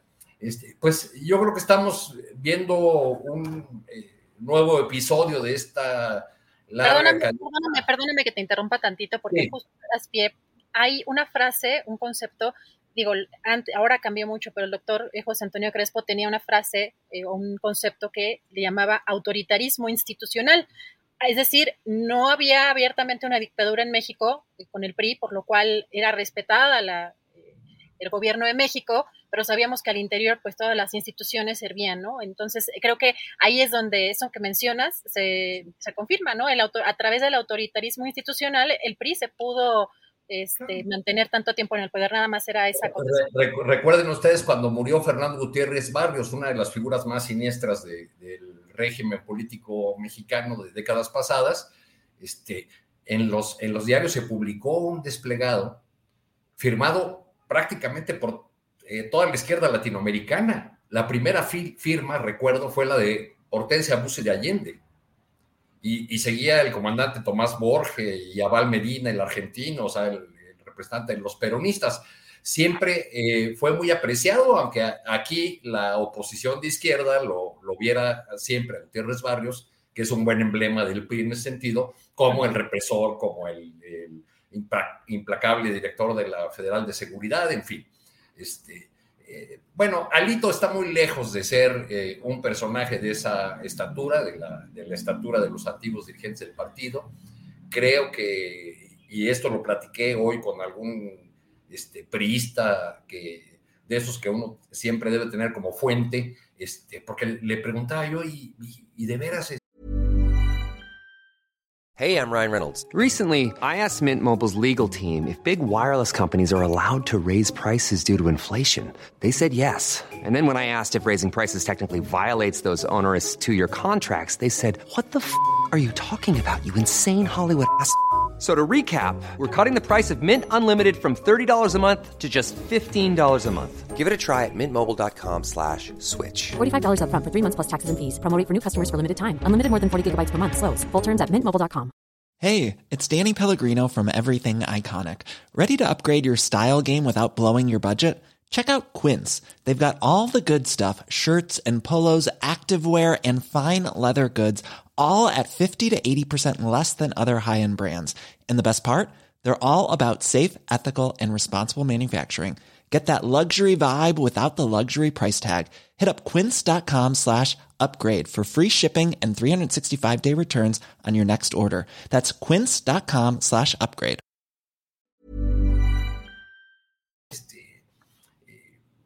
¿Cómo ven a Alejandro Moreno dentro del PRI? ¿Qué está pasando ahí? Este... consideran que él los representa. Y me decían, no, tenemos un porro uh, dirigiendo el PRI. Eh, no, eh, los antiguos dirigentes del partido podrían ser lo que fuera, pero no eh, ofrecían a la, a, la, a la, sociedad este triste espectáculo de pobreza conceptual, lo que han, nos han enseñado todos los audios que ha mostrado la, la gobernadora Sansores, pues de, un tipo pendenciero, patán, grosero, eh, eh, y, realmente con un vocabulario muy limitado, muy pobre. Ese es el, dirigente del, partido y pues un héroe quizá todavía para algún sector de, su partido. ¿Qué tal la, la casa del perro con aire acondicionado? No, bueno, ¿vieron, vieron eso, ese video, es que yo además pensé, está, está mostrando qué, qué municipio, qué poblas, qué pueblito, qué, que se ve un pueblito muy nice, ¿no? O sea, era solamente una casa, pero con quién sabe cuántas edificaciones, por lo que se aprecia en el video, si lo, no sé si lo pudieron ver. Sí. ¿Sí lo viste, Alberto? Sí, vi un pedacito, nada más. Viste las tomas eh, con dron de la a ver, si, a ver si, nos lo Ya vimos que el predio tiene varios dueños, que no es uno solo.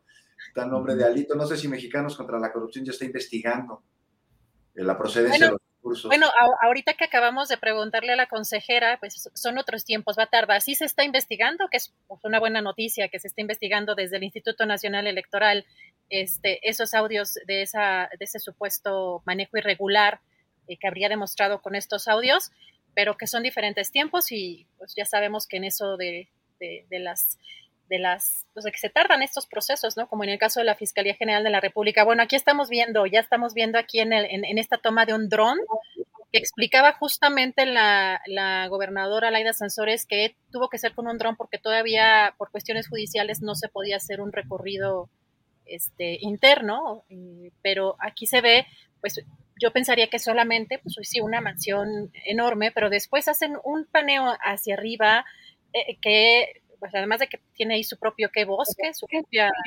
playa, este, tiene pues muchísimas edificaciones y decía que pues varios estaban a nombre de diferentes, eso parece un pueblo, ¿no? y parece que es parte del, de la misma mansión. O, o, no sé, digo, con el tiempo veremos ya realmente los ajustes en cuanto a la información de su de sus propios eh, sí, de su, de su propio patrimonio, pero sí se ve eso impresionante. ¿Cómo ves, Arturo? Bueno, te interrumpí, perdón. No, no, ya había, ya había concluido. A, mi fuente del PRI le pregunté, oye, ¿y conociste algún presidente del partido antes de Alito que tuviera un Lamborghini? Y, y la respuesta fue, pues si lo tenían, lo escondían muy bien. ¿Para qué quieres uno, no? Si no lo vas a, si no lo vas a pues mostrar. sí, sí, sí. También es, gracias. Eh, Alberto Nájar, ¿cómo ves este tema de estos audios también eh, la gobernadora eh, sabe que está incurriendo incluso en, ilegalidades al dar a conocer en, pues, supuestas filtraciones y pues esto que se hace víctima Alejandro Moreno Cárdenas, que además dice que sí va a regresar. Dice que la próxima semana va a estar de regreso. ¿Cómo ves, eh, Alberto? Mira, yo creo que sí va a regresar porque si renuncia al PRI, pues inmediatamente se va al bote. Eso me queda a mí muy claro, que el PRI, eh, pues es algo que el, ser presidente del partido le da una cierta garantía, por lo menos para extorsionar a los otros dirigentes del partido para decirles, pues si caigo yo, también se van ustedes, ¿no?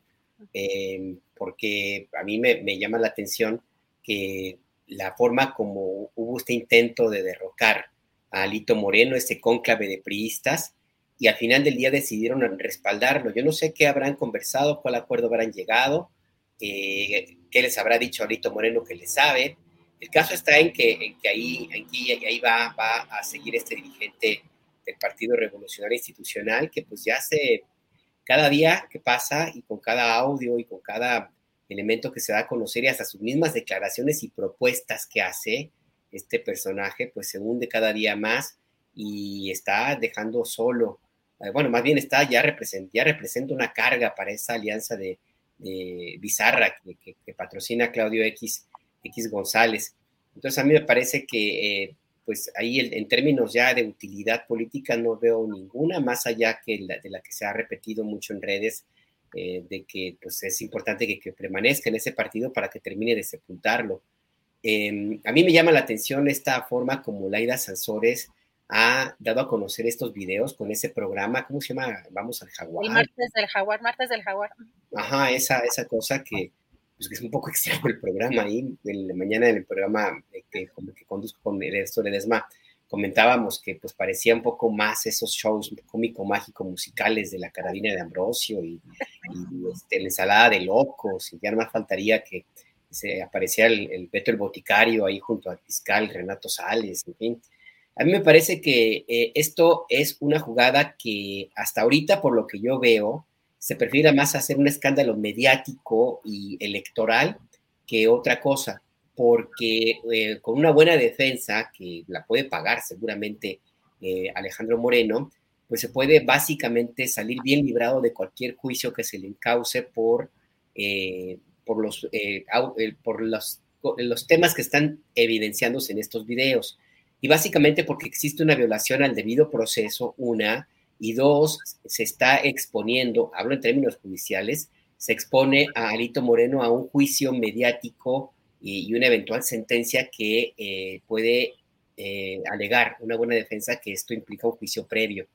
Y pues en, allá ante tribunales, pues muy posible que la, que la pueda librar eh, Alito Moreno.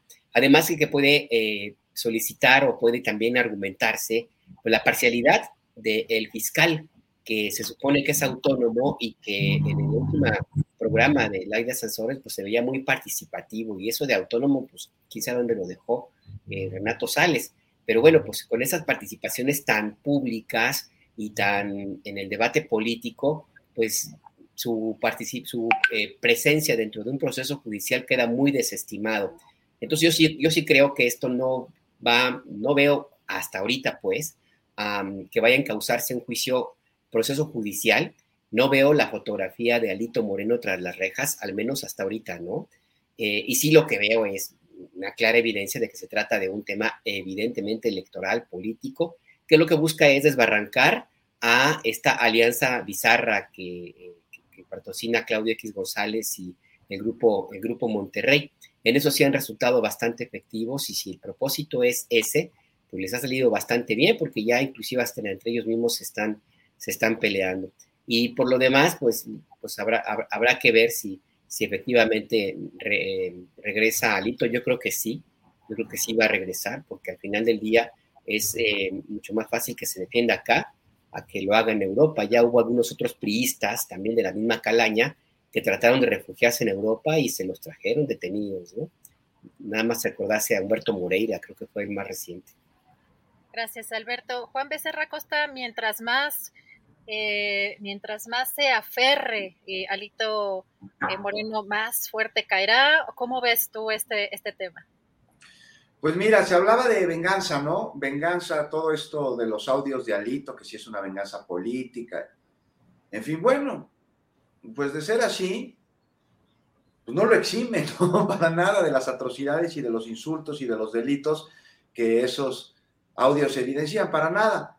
Y sabes qué, Adriana, yo creo que sí es posible que sea una venganza, o dos, o más, por parte de quien filtró los audios, sin duda gente cercana en su momento a Lito, y también por parte de Laida, ¿no? Después de todas las tropelías que hicieron, no solo en las elecciones pasadas, sino en la historia del estado de Campeche, el PRI y sus secuaces.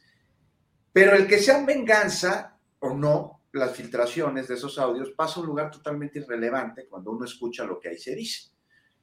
¿Y qué se dice ahí? Pues hay una cátedra en diversos delitos que forman parte medular del modus operandi del revolucionario institucional. Partido que, eh, a diferencia de la fuente priista de Arturo, no coincido, me parece que está muy bien representado. El PRI, pues tiene a Alejandro Moreno como su dirigente nacional, sus afiliados yo creo que no podrían contar con una mejor persona para encabezar la organización que Alito, este, quien claramente ha mostrado tener y logrado reproducir los valores más profundos del Instituto Revolucionario Institucional tiene. No, mira, los audios, estos que se filtraron, en los que se escucha, se le escucha con un lenguaje que junto al suyo, ya lo hemos dicho aquí, cualquier perico de Alvarado es fresa. Sí, son de evidencia el claro manejo y pericia con la que cuenta en materia de lavado de dinero, de mapacheo, de extorsión y de un casi sin fin de habilidades oscuras que requerirían de demasiados adjetivos para poder calificarlos, pero que al mismo tiempo podemos resumir en una solitita palabra, y es prisma. ¿no? Estos audios pues, que se han dado a conocer en el martes del jaguar, así se llaman, que hay que decir, ¿no? Que tiene más audiencia el martes del jaguar que el PRI votos, sin duda, pues ha mostrado la operación de, la dirigencia del partido, este, con operadores políticos, con periodistas, con proveedores, este, con otros políticos, y más los que ayer se dieron a conocer, que suman un nuevo sector aludido, el empresarial, que bueno, ya los había medio ahí raspado, ¿no? Cuando se filtró el que Alejandro Ramírez de Cinépolis, este empresario michoacano, le dio este, 25 millones de pesos al hito para que ahí los utilizara en la campaña de diputados del 2021. Pero lo de ayer, híjoles, válgame, más allá de este lenguaje y de a dónde lo quieren mandar a los empresarios y cómo los quiere hacer y la extorsión a todo lo que da, me causa en verdad muchísima curiosidad, Adriana, saber hoy qué opinan esos empresarios que tanto han apoyado históricamente al PRI al escuchar lo que sobre ellos dijo Alito, ¿no? Porque, o sea, me parece que no se han pronunciado. No ha dicho nada tampoco esas organizaciones encargadas de combatir la corrupción y la impunidad. Claudio González no, ha hablado. Este, no sé, te preguntaba hace rato si ya estarán investigando mexicanos contra la corrupción para hacer un reportaje sobre los recursos de la casa, una de varias. Esta que fue cateada allá en Campeche, que es de Alito, y que ya vimos que el predio está como pues, a nombre de varios propietarios. Lo dudo, ¿no? Ya parece que van a investigar. Esos son de periodismo selectivo. Pero en fin, Alito en Francia. Y ahí está la duda, ¿no? Sobre si ya se huyó. No creo. O sea, no, olvidemos que si es la Comisión de, Gobernación y Población en, la Cámara de Diputados. Y, allá hay fuero. Y si bien ya se hizo una solicitud a la Junta de Coordinación Política, este, la hizo Andrea Chávez argumentando las acusaciones penales que le impedirían pues, el tener contacto con autoridades electorales, con autoridades políticas de seguridad pública, con gobiernos. Pues esta solicitud no va a prosperar, por lo menos no en el corto plazo. Además, recordemos que la JUCOP está presidida por otro crista, Moreira. Y bueno, mientras Alito se va de gira a acusar una supuesta persecución política cuando realmente se trata, sí, o sea, hay política aquí, pero es una persecución del delito, no hay que confundir la enorme diferencia que hay aquí y que no la ve, pero es porque de plano sus filas y sus filas lo cegan. Ahora, por ahí dicen, ¿no? Que entre alacranes no hay mordidas o que perro no come perro. Y me parece que esta ya es una frase cuya excepción está, pues no en la regla, sino en el PRI. Pues ya vimos que ni ahí quieren alito, ¿no? Los dinosaurios ven que les surge adaptarse a nuevos tiempos, ¿no? Hablaban ahí de la, de la COPAL, cuando María Emilia Farías era representante del partido en la COPAL, vaya, ¿no? otros tiempos. O sea, lo que tienen es una necesidad de no extinguirse. Y bajo el lema de, como hemos dicho aquí varias veces, que el PRI no se queda ni se destruye, solo se transforma, se han encontrado en la alianza opositora, que es un club de partidos desahuciados, la única opción para no morir a causa de las enfermedades incurables causadas por sus propios vicios y por sus excesos. Pero dentro del PRI, dentro de la misma alianza, pues Alito ya no es querido, lo que ha causado una pugna interna que va a dejar muchas bajas y que vamos a ver cómo evoluciona, porque sí, a través seguramente de promesas y de extorsiones, se mantiene en la dirigencia nacional, pero hay muy, muy fuertes este, oleadas que lo intentan bajar y que van a llegar sin duda alguna, y más con los audios de ayer, que son los que dan el dinero, a que este sujeto impresentable sea en su momento hecho a un lado, vamos a ver de qué forma del PRI, y ahí sí, ahí sí vamos a ver qué pasa con la impartición de justicia en nuestro país. Gracias, Juan. Pues decía, creo que una, eh, una filtración, no sé si se acuerdan, eh, no podía conocer, sin embargo, que decía Claudio X González que el desprestigio del PRIAN no nos puede dar asco. ¿Se acuerdan de una frase así que salió hace algún tiempo, creo que en algunas filtraciones, algunas llamadas o algo que tenía sin embargo? Pero bueno, eh, pasamos, eh, pues ahora con este tema de Morena. Oye, Adriana, perdona interrumpirte, yo, es que yo me quedo con una pregunta con este tema de Alito. ¿Estaríamos viendo todo este episodio, todo este escándalo que por desgracia creo que será un escándalo sin mayores consecuencias. Todo este escándalo, si el PRI hubiera votado por la reforma eléctrica. Esa es la gran pregunta también, porque antes de, eh, recordemos que como le decían Amlito, ¿no? Aquí también Julio ha hecho mención en varias ocasiones de pues una aparente cercanía de, Alejandro Moreno con el presidente López Obrador, por lo menos con, el gobierno eh, federal y, y, pues una ruptura que supone también que podría ser parte a lo mejor se supondría una venganza, ¿no? ¿Cómo ven? No sé si quieren comentar, Alberto Juan. Es, porque nos, lleva esto al pantanoso terreno de la politización de la justicia o la judicialización de la política, como lo quieran ver, ¿no? Pero yo, yo dudo que estuviéramos viendo estos episodios si Alejandro Moreno y sus diputados hubieran votado por la, por la reforma eléctrica lo, cual resulta lamentable porque seguimos con el gran pendiente de Estado de Derecho, de aplicación de la justicia, de, en, esta mesa tenemos como, como tema hablar de Tortuguerts, como le dice Julio. Bueno, pues eh, ese es el terreno de, la justicia en el que se están moviendo ahorita muchos de los casos relevantes, importantes, eh, que, que de, corrupción y de combate a la corrupción que creímos ver o que veríamos con mayor celeridad en estos tiempos de la 4T. Pues mira, yo no sé, pero si el PRI no fuera el PRI, entonces se buscaría el PRI quitar al PRI. Si Alejandro Moreno no fuera dirigente del PRI, entonces en otra época, y si mi abuelita no tuviera ruedas, sería bicicleta. No sé, es posible, pero estamos hablando aquí de, de suposiciones. Y el que el PRI haya votado en contra de la reforma, pues habla de un PRI que sigue siendo el PRI y que lo ha traído a las consecuencias que hoy está teniendo que enfrentar. Ahora la pregunta, ¿habrían soltado los audios en caso de que Alito y el PRI hubiesen votado a favor de la reforma? Pues es una mera, una mera suposición. No sé, además a mí me parece que ya se la tenía. No, no es, no es una suposición, Juan, eso estuvo en la mesa, no, y estuvieron discutiendo los periodistas. y, en, Moreno sí creían que iban a comenzar. Eso podríamos preguntar a, a, quien soltó los audios, es una pregunta muy pertinente para Laida Sansores. Oiga, gobernadora, si Alito hubiera encargado que el, el, PRI votara a favor de la reforma, pues habría usted soltado los audios, a ver que nos responde. No o sea, hay además muchas afrentas de Alito allá en Campeche, estado en el que se soltaron los audios. Y el primero, no sé si recuerdan, fue precisamente sobre el mapacheo durante el proceso electoral en ese, en ese estado. Entonces, Gracias, Juan pues, Gracias. ¿Eh? Perdón, perdón, perdón. Gracias, Juan. Alberto. No, no, básicamente eh, yo creo que si hubiera votado el PRI en favor de la reforma, no habría tenido tanta libertad Laida Sansores en soltar estos audios ni con tanta eh, forma como lo ha hecho de esta manera, porque sí coincido con Juan, ya se la tenía guardada, o sea, lo hubiera, eh, si no hubiera sido ahora, hubiera sido después, eh, porque sí hay una cuestión personal de Laida en contra de, de Alito y lo está aprovechando y está pues, en su momento, ¿no?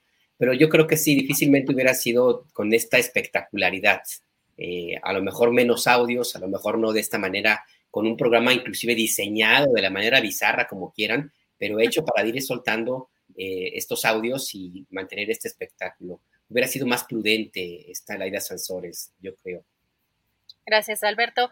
Y ahora sí nos vamos con este tema. Bueno, hemos visto estos eventos y ya había anunciado Mario Delgado que se iban a, o iba a iniciar esta carrera hacia el 24, pero también hacia el 23 en el Estado de México y ahora con este reciente evento en Coahuila ya tenemos una, bueno, el PRD eh, acusó a, Morena de actos anticipados de campaña y el INE hizo o, tomó una eh, resolución en la que emite una tutela preventiva contra Morena y diversas personas servidoras públicas que nombró en, este comunicado eh, o en esta resolución alrededor de una treintena de personajes para prohibir esta realización de actos proselitistas o que considera proselitistas falta que también resuelva en tribunal, pero bueno, por lo pronto ya hay un pronunciamiento Mario Delgado que eh, considera que esto es desproporcionado. Eh, ¿Cómo ves este tema que ya estamos pues muy adelantados en todo lo que tiene que ver con procesos electorales también, Arturo Cano? Pues el, árbitro acusa a los políticos de hacer política, ¿no?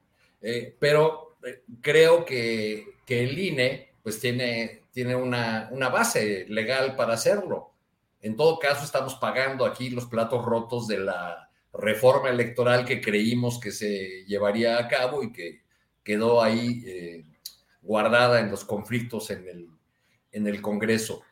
Eh, está, eh, estamos viendo a las corcholatas, a los, a los aspirantes a la candidatura de Morena, ir a estos actos con la clara y explícita intención de promoverse en un piso parejo. De hecho, pues, eh, este evento de Coahuila fue el primero en el que estuvo ya en calidad de corcholata el senador Ricardo Monreal, que se había negado a eh, incluso a ser considerado en una lista cuyo nombre de corcholata le parecía ofensiva. Pero bueno, pues ya, ya estuvo ahí. Esta es, eh, por otro lado, es una de las consecuencias de esta adelantadísima campaña del partido gobernante, pues que, arrancó ya desde hace mucho y que tiene ya muy movidos a todos los suspirantes. Creo que el único que faltó ahí en Coahuila fue Marcelo Ebrard porque tenía COVID, ¿no? Así es. Así es, gracias Arturo. Eh, ¿Cómo ves este tema, eh, Alberto Nájar, actos anticipados de campaña, eh, o, es una cuestión desproporcionada, como dice Mario Delgado? Mira, evidentemente que están en esa circunstancia que tanto definía Diego Fernández de Ceballos, me refiero al INE. Diego Fernández decía que él no rompía la ley, nada más la doblaba, la doblaba hasta que lo, conseguía lo que, necesitaba para su propio beneficio. Y el INE está en, esa tesitura porque está aplicando una, eh, una parte de la ley electoral para pedir o para que, se, para que haya una medida cautelar y se detenga estos actos que llama proselitistas o actos anticipados de campaña de los funcionarios públicos, pero me llama mucho la atención que no hace lo mismo con los actos también de campaña, y esta sí bastante sucia, que hacen personajes de la oposición, senadores también, diputados, inclusive hasta en su momento gobernadores, empresarios. Eh, y lo digo porque dentro de la resolución que establece el INE, está de acuerdo con la, con la queja que presentó el PRD. El INE está dentro de las medidas cautelares, pide que se retire de, redes sociales la, propaganda que se ha difundido eh, en torno a esta, reunión de Coahuila. Em, y yo quisiera saber por, si tiene esta posibilidad de hacer lo que se retire de redes sociales, la propaganda, de, lo que lleva propaganda, pues, de la reunión que hubo en Coahuila, ¿por qué no hace lo mismo de todas las campañas negras abiertamente electorales y que tratan de influir en el voto de los mexicanos que todos los días vemos, no solamente en medios de comunicación, pero sino sobre todo en, las redes sociales de, Internet. ¿Por qué no hace lo mismo con personajes que son funcionarios públicos? Ahí sí no hay tiene forma de hacerlo, como es el caso de los senadores o de la senadora, por ejemplo, de Xochitl, de Laida o de esta, ¿cómo se llama? Kenia, y de otros personajes. Si quieres, puede, puede decir que no puede meterse con Claudio X, está bien, pero con los demás yo creo que sí podría por lo menos iniciar una investigación. Tendría que haber piso parejo. Y lo único que demuestra el INE, de nuevo, es un proceso de tosudez, de no entender que el desprestigio que ya trae una parte del Consejo Electoral de, de este instituto, el Consejo General, pues la están profundizando porque se están de nuevo viendo muy parciales. Y pueden decir misa, pueden argumentar lo que quieran, pero lo que no pueden decir, y ahí habrá que ver qué responden, porque no aplican la misma vara con otros personajes a los cuales son, los cuales son susceptibles de ser también medidos de esa manera legal, porque es lo que dice su resolutivo del, del Instituto Nacional Electoral, que se retire la propaganda de redes sociales, pues que hagan lo mismo de lo que hacen, insisto, senadoras y diputados y, otros personajes de la, vinculados a, la vida política y que cobran del erario, ojo, de un estatal, de la Cámara de Diputados, del Senado, lo que sea, pues que hagan lo mismo, ¿no? Digo, me parece que ahí sí es muy clara la intención del INE, de nuevo, de meter una, una zancadilla o de, bloquear, pues, eh, a la, actuación del partido en el gobierno de Morena. Habrá que ver también de algún lado pues, las actitudes y acciones que hacen eh, nuestros personajes llamados corcholatas, pero bueno, ellos sabrán. Ahora sí que ellos tienen sus asesores para que también pues, tampoco se estiren demasiado la liga, ¿no? Pero en el caso nada más del INE, yo insisto, están muy, ahora sí que muy descaradamente parciales, más todavía. Gracias, Alberto. Juan, Mario Delgado en este comunicado de prensa y en estas, en este, bueno, en esta serie de tweets también que en la que criticó esta resolución del Instituto Nacional Electoral dijo que Morena tiene la libertad de hacer actos políticos y asambleas informativas como lo han hecho siempre. Eh, si alguno de los participantes pudiera o no aspirar a algún cargo en el futuro, es absurdo que el INE pretenda limitar su participación desde ahora. ¿Qué opinas de esta resolución del INE y estas declaraciones de Mario Delgado, Juan? Pues mira, sobre las declaraciones de Mario Delgado, fíjate que estoy de acuerdo con ellas. Creo que nunca había estado de acuerdo en este espacio con algo que Mario Delgado, pero me parece que apela a un derecho elemental, que es el derecho a la libertad. Pero vamos a ver, partamos de que es una tutela preventiva. O sea, lo se establece claramente, es una protección ante un posible peligro de que una conducta o una problemática ilícitas continúen o se repitan porque ello lesionaría un interés original, este, considerando que existen valores, principios y derechos que requieren de una protección específica, este, por lo que para garantizar una amplia protección las autoridades deben adoptar medidas de prevención. O sea, prevención ya vimos a qué.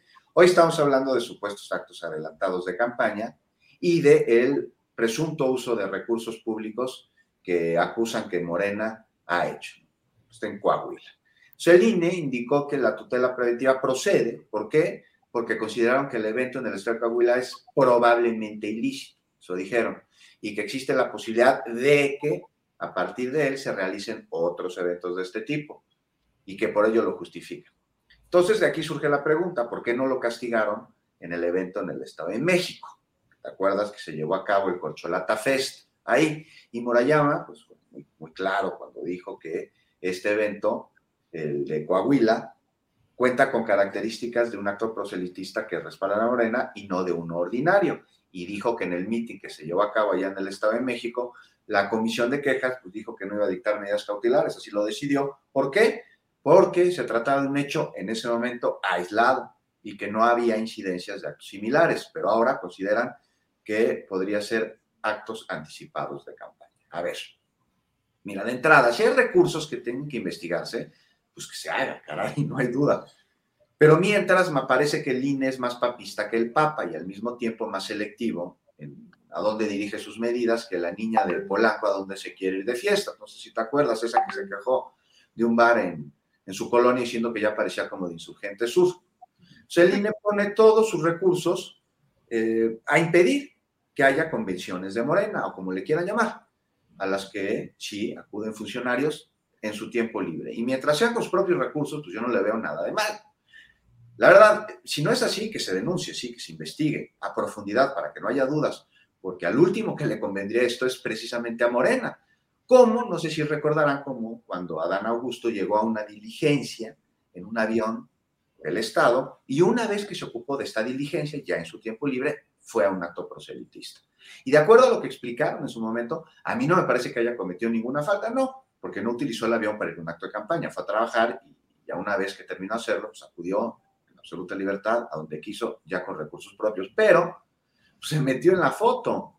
O sea, no hay que dar pie a malos entendidos, ¿no? O sea, ahí se metió y ni modo. Aquí en Coahuila, caray, una cosa una asamblea y otra un acto de campaña. Podríamos discutir, ¿fue campaña, fue proselitista? Pues a mí me parece que sí. Y los partidos deben de tener la libertad mientras no sea con recursos públicos, reunirse y hacer eventos, pero lo que vemos aquí es mucho más profundo mientras todo esto sucede. O sea, como decíamos hace rato, de Alito no veo mucho que se diga, o sea, te acaba de decir una consejera del INE que sí, que en su momento y en sus tiempos se va a investigar.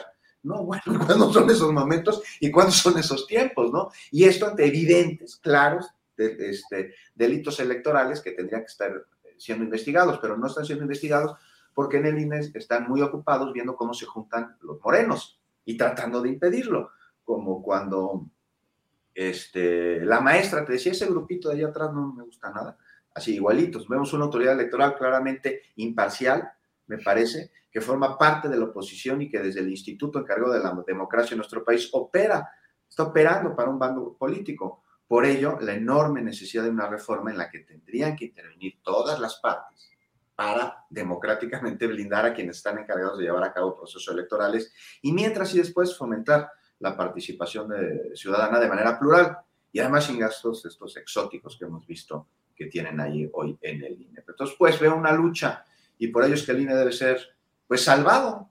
Dicen, salvemos al INE, sí, hay que salvarlo, pero de sus propios consejeros y de las colusiones que, que tiene con grupos de poder.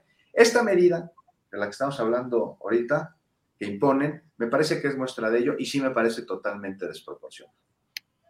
Gracias, Juan. Cambiando ya de tema, no sé si alguien más quiera abordar o tomar otro punto eh, de vista sobre este tema.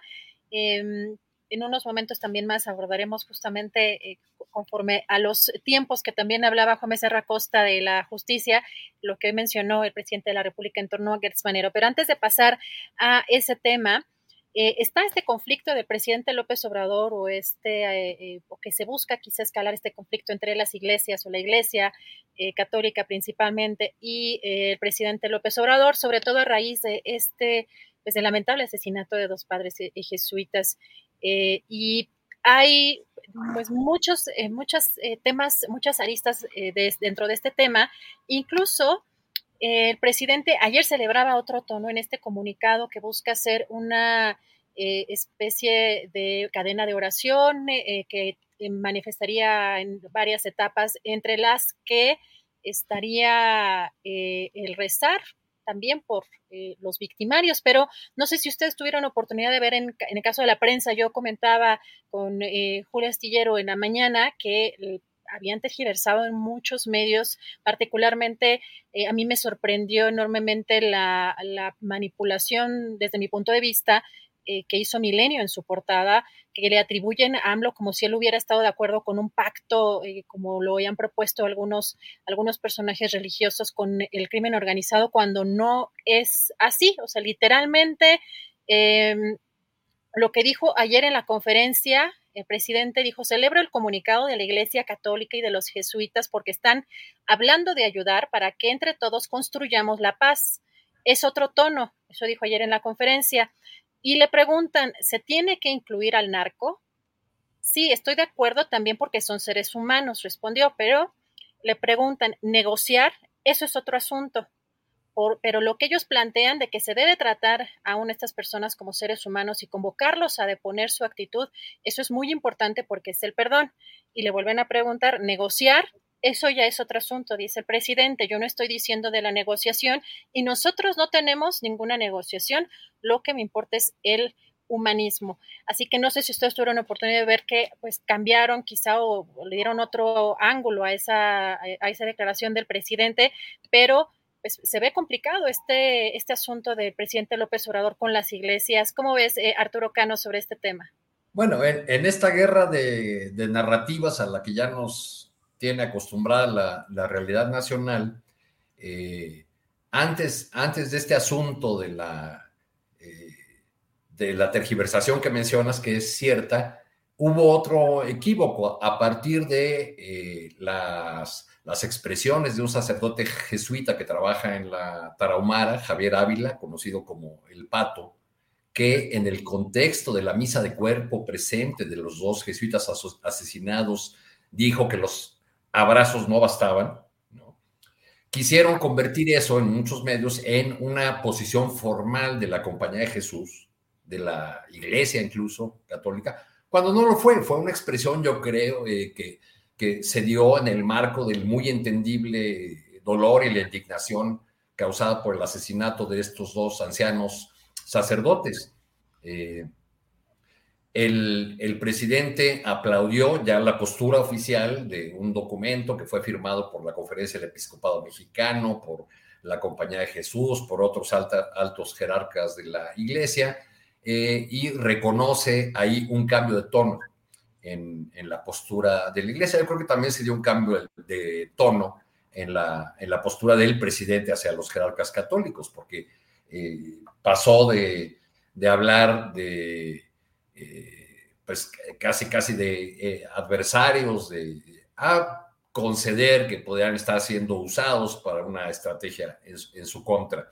Yo creo que aquí estamos frente a una frente a una suerte de revisión de algo que ya vivimos. Ustedes deben recordar la Marcha Blanca del año 2004. Como jefe de gobierno, Andrés Manuel López Obrador fue muy duro en la crítica a esa movilización. Este, poco después, como candidato presidencial, eh, se hizo célebre ese instante en que rechazó un beso de Javier Sicilia, entonces eh, cabeza visible, líder indiscutible, eh, dueño, diría yo, incluso del movimiento por la paz, este, que después se, desinflaría, pero digamos, ha habido una, una postura consistente del, del presidente, del ahora presidente, frente a este tipo de manifestaciones. ¿Qué tenemos del otro lado? Tenemos el llamado de, la alta jerarquía a una eh, jornada nacional de oración eh, que, comienza este domingo y va a continuar en distintas modalidades hasta, hasta finales de mes y que podría convertirse en el germen de alguna otra organización, sí algunos sectores de la iglesia, porque no olvidemos que la iglesia católica digo, ya, ya ni siquiera hablemos de las otras eh, iglesias, ¿no? Eh, hay eh, por ahí algún jerarca, me parece que de la iglesia anglicana, que hizo, tuvo una, buena expresión de diciendo que pues ni abrazos ni balazos, lo que queremos es una estrategia que funcione y que lleve realmente la paz a, regiones del país que ahora están azotadas por la violencia. Entonces, creo que no hay una postura homogénea, que sí hay un sector de la iglesia que quiere eh, sacar a las calles esta jornada de oración para tratar de fijar la idea de que la estrategia del gobierno no funciona, que el gobierno no puede con, el asunto. No creo que sea una postura homogénea en la iglesia y creo que eh, eh, el principal peligro ahí es que los sectores de oposición quieran usar esta postura de, que se va a expresar en las parroquias, en, eh, plazas públicas. Digo, porque la, estructura de la Iglesia Católica está en todas partes y este conflicto podría, eh, pues podría este, crecer, sobre todo porque seguramente del lado postor cualquier munición que le sirva para tratar de desacreditar, de golpear al gobierno de López Obrador, y las posibilidades de triunfo de su candidato en el 2024, pues lo van a usar. Y este es uno de los temas que van a utilizar. Gracias, Arturo. Alberto, hoy eh, Julio Astillero escribe precisamente en su columna en la jornada Astillero, no faltan razones para esa indignación, pero tampoco para preguntarse por qué el aparato rector de la religión mayoritaria del país hasta ahora ha decidido subir el tono de la protesta cuando durante décadas recientes, para no llevar el análisis hasta siglos pasados ante otras barbaries, se ha mantenido silencioso, inmóvil y en muchos casos cómplice de los poderes políticos y económicos que crearon o continuaron las condiciones de esa barbarización nacional y que en lo específico esos poderes por las vías policíacas y militares ejecutaron matanzas e injusticias enormes en combates contra el crimen desbordado. ¿Cómo, ves esto que está sucediendo entre el gobierno federal y eh, las iglesias en estos momentos, Alberto? Yo sí estoy convencido de que se está haciendo un uso político, politiquero, de esta, estas diferencias de opinión entre el presidente López Obrador y algunos miembros de la Iglesia Católica. Y es claro, la portada de Milenio no la había visto, la acabo de, leer, de ver, pues, eh, Adriana, pues es un claro ejemplo de, esa manipulación y es estar tratando de utilizar ahora esta situación para tratar de mover eh, pues agua a su molino en un sector que ya no necesita de mucho para ser considerarse eh, anti López Obrador, que es el sector más conservador de algunas regiones del país y que están de una u otra forma tutelados por la Iglesia eh, Católica. Nada más echar una mirada a la posición que tiene este personaje tan polémico, que es el cardenal en retiro eh, Sandoval Íñiguez, por ejemplo, que es un clarísimo representante de la Edad Media y que tiene muchísima, muchísimo peso ahí en, amplias regiones del electorado en, la región del Bajío. Y bueno, pues lo que están haciendo es simple y sencillamente los promotores o los asesores de, la oposición es seguir el librito. O sea, yo creo que los están estafando ahí como asesores, porque eso cualquiera tenga un poquito de, lectura política, pues sabe que este es un modelo muy efectivo de mover a un cierto sector que necesita poquito para, para, para reaccionar y llevártelos hacia donde tú quieras, ¿no? Entonces, a mí me parece que eso es clarísimo, ahí está.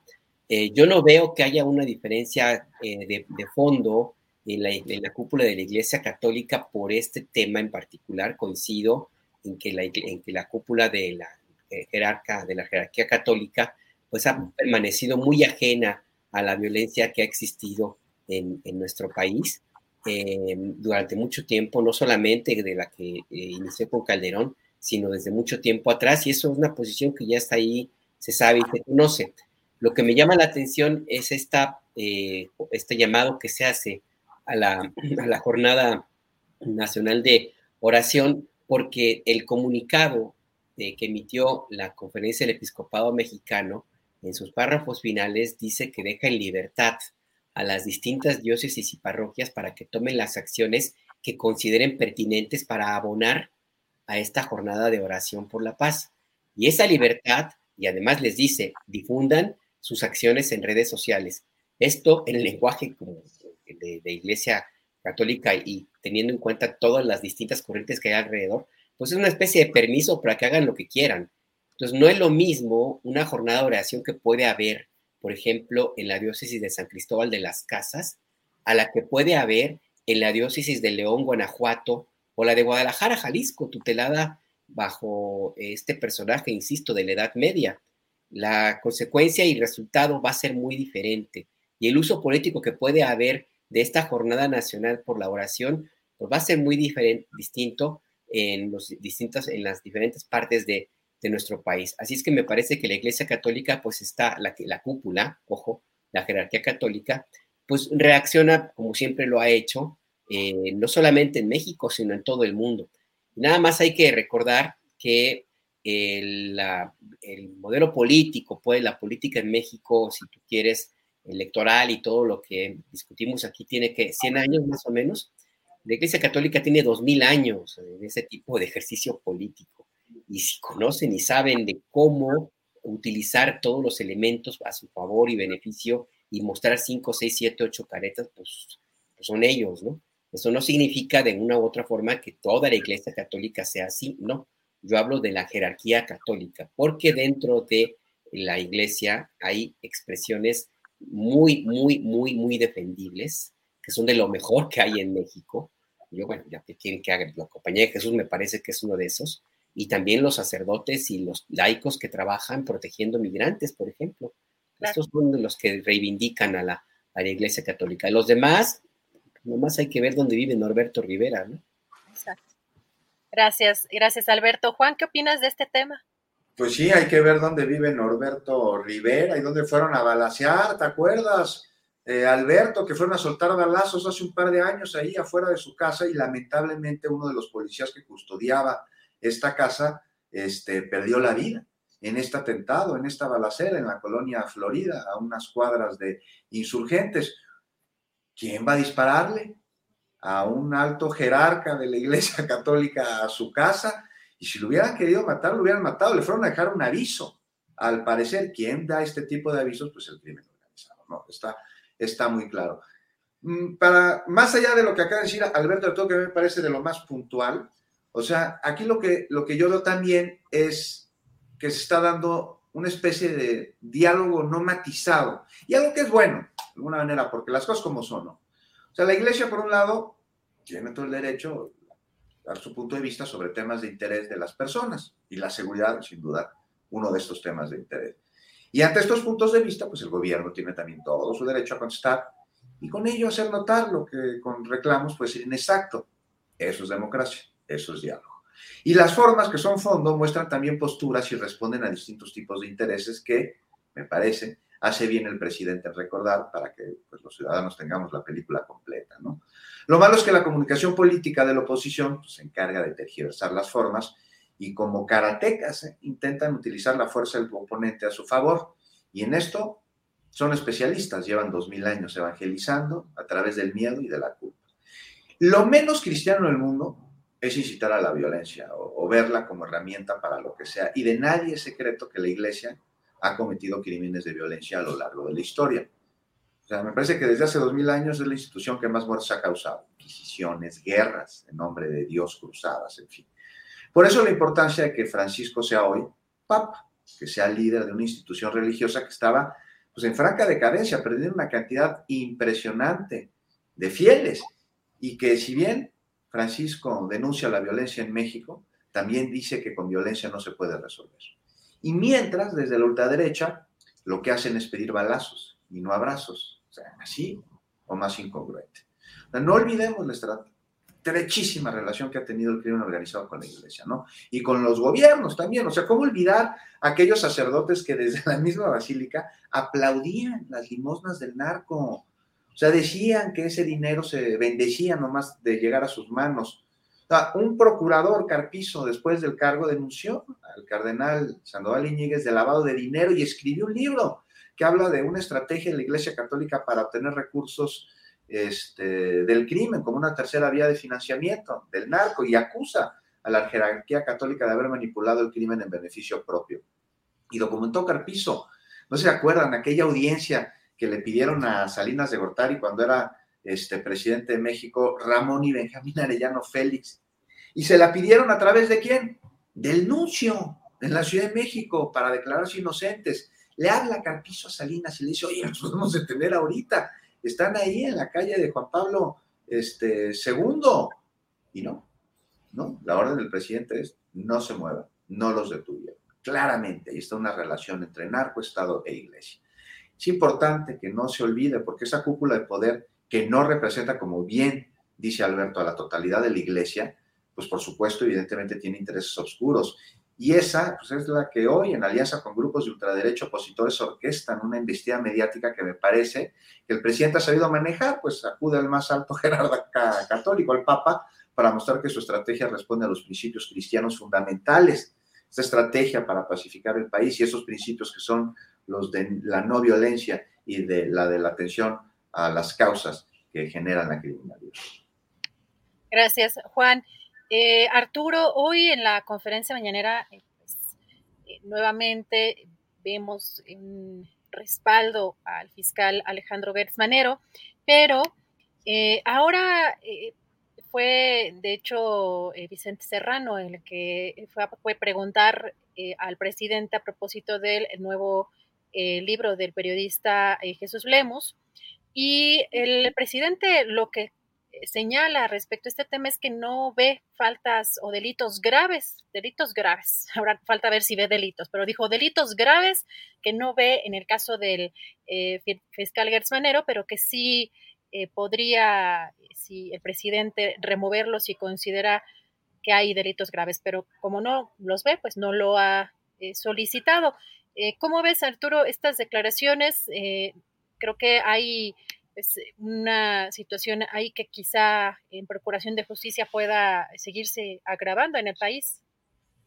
Pues ni delitos graves ni, ni grandes casos resueltos, ¿no? Ninguna de las dos cosas. Eso nos, nos podría meter en una discusión de pues, si hay, eh, si el fiscal general de la República, este, eh, al fiscal general de la República pueden perdonársele delitos menores, pero, pero sería otro, sería otro cantar. Creo que en el, terreno de la justicia, la 4T nos puede ofrecer eh, algunos resultados, pero no eh, por la mano del, señor fiscal Gertz, sino quizá por la comisión que está investigando Ayotzinapa, encabezada por el subsecretario Alejandro Encinas, quien ha dicho que, que pronto estará el informe final.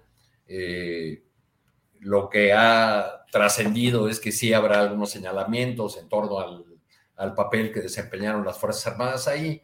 Y, recuerdo que en los años de la cobertura de la desaparición de los jóvenes, eh, conversé con habitantes de toda esa zona, de las cercanías de, Iguala, y, les preguntaba yo sobre la presencia de un fuerte cacicazgo en un municipio eh, cercano a, la ciudad de Iguala. Eh, le, preguntaba yo a varios habitantes de ese municipio si, si ahí se podía mover la hoja de un árbol sin el mandato de los caciques y me decían que no. Está probada la participación de, eh, de policías municipales de ese lugar y también de Cocula, donde estaba el basurero, en la desaparición de los jóvenes.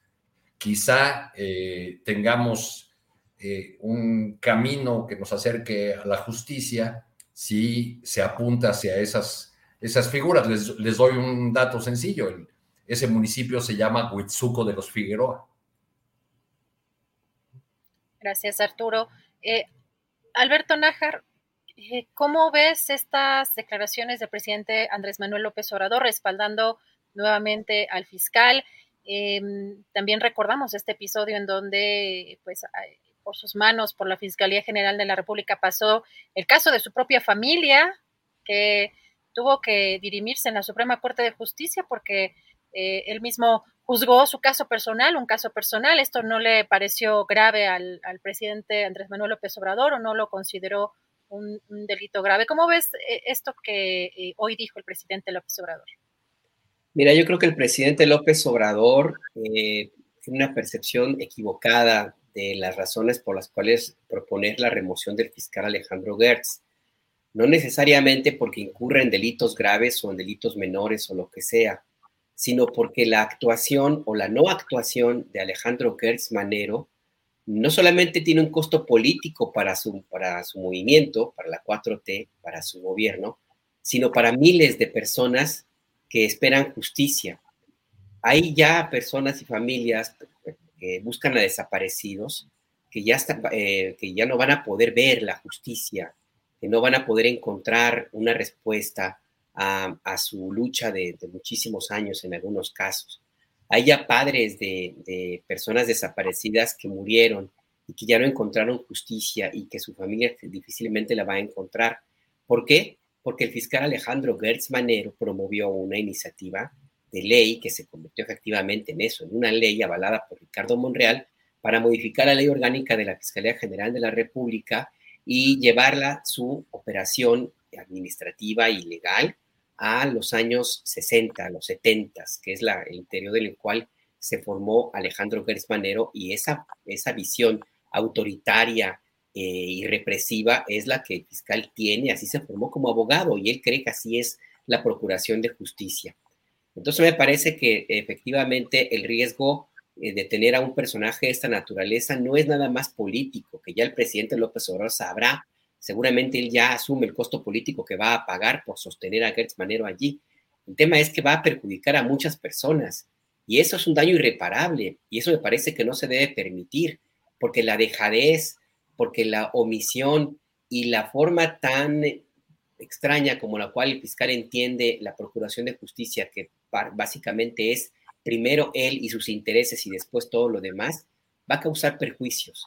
Y yo digo que esto es muy grave no solamente porque hay, hay casos eh, que tienen que atenderse rápidamente, no solamente porque la, Fiscalía General de la República, insisto, en su operación ya legal se regresa a los años 60 y 70, sino porque esta es una oportunidad única en términos políticos para el país de hacer algo por la justicia en México, de hacer algo por miles y miles de personas que lo están reclamando, el presidente o la presidenta que venga no va a tener la capacidad de operación política que tiene López Obrador. Y el fiscal Alejandro Gertz Manero, pues él va a permanecer hasta 2028.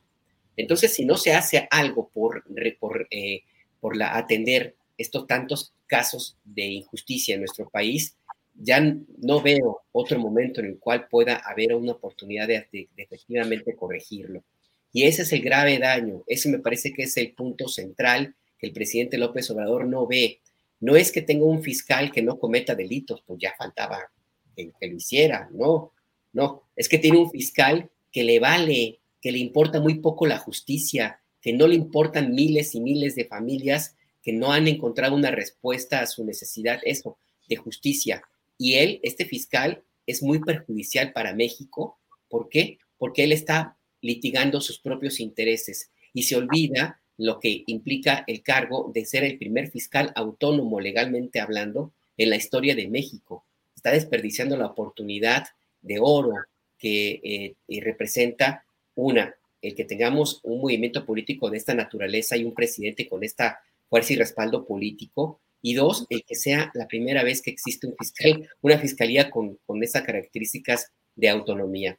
Entonces me parece que por eso el presidente López Obrador no entiende lo que se le está planteando y yo creo que el costo va a ser muy, muy grave y desgraciadamente no va a ser nada más un costo político. Hay personas, familiares, padres de desaparecidos y de eh, personas que han sido víctimas de la violencia brutal de los últimos años ya no van a tener tiempo de esperar a que llegue el nuevo fiscal. De aquí a 2028, quién sabe qué pueda pasar.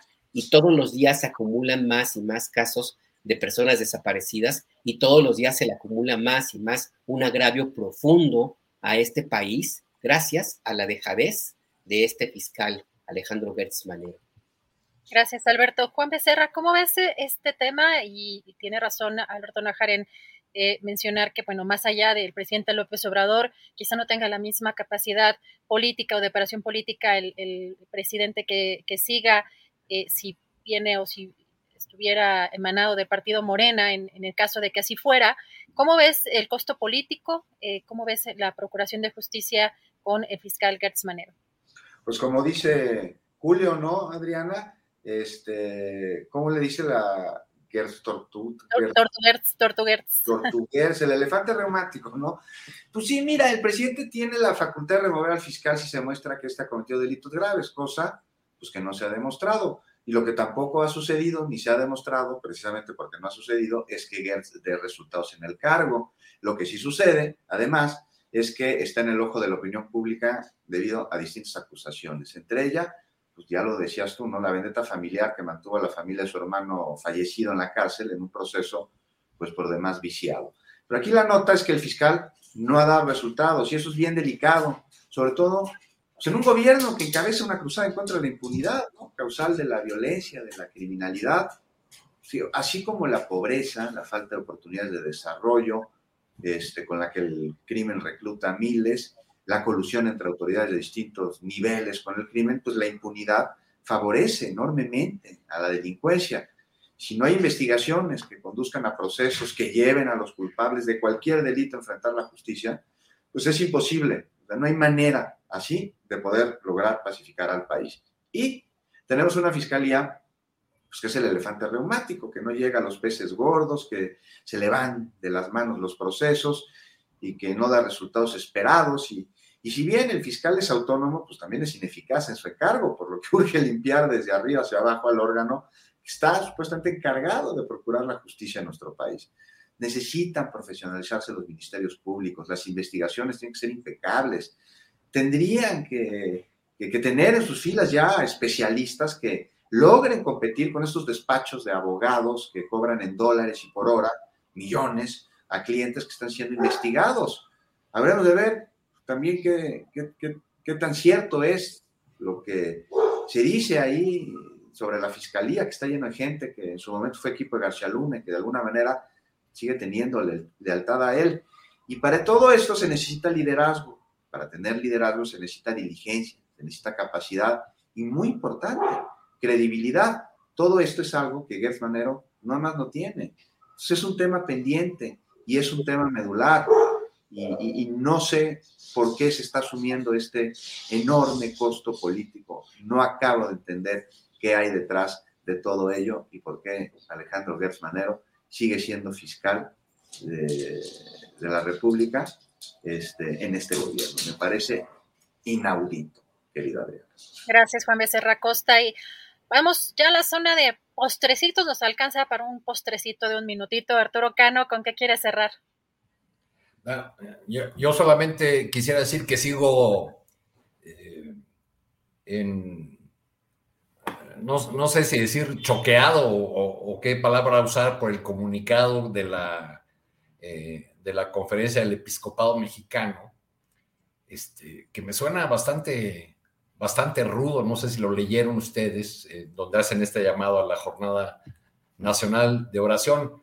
Y, quiero leer dos partes, eh, dos frasecitas nada más como, como postre, porque se me hacen muy duras y, y, pero también ilustran la manera como desde la jerarquía católica se ve la gran tragedia eh, de violencia que hemos padecido.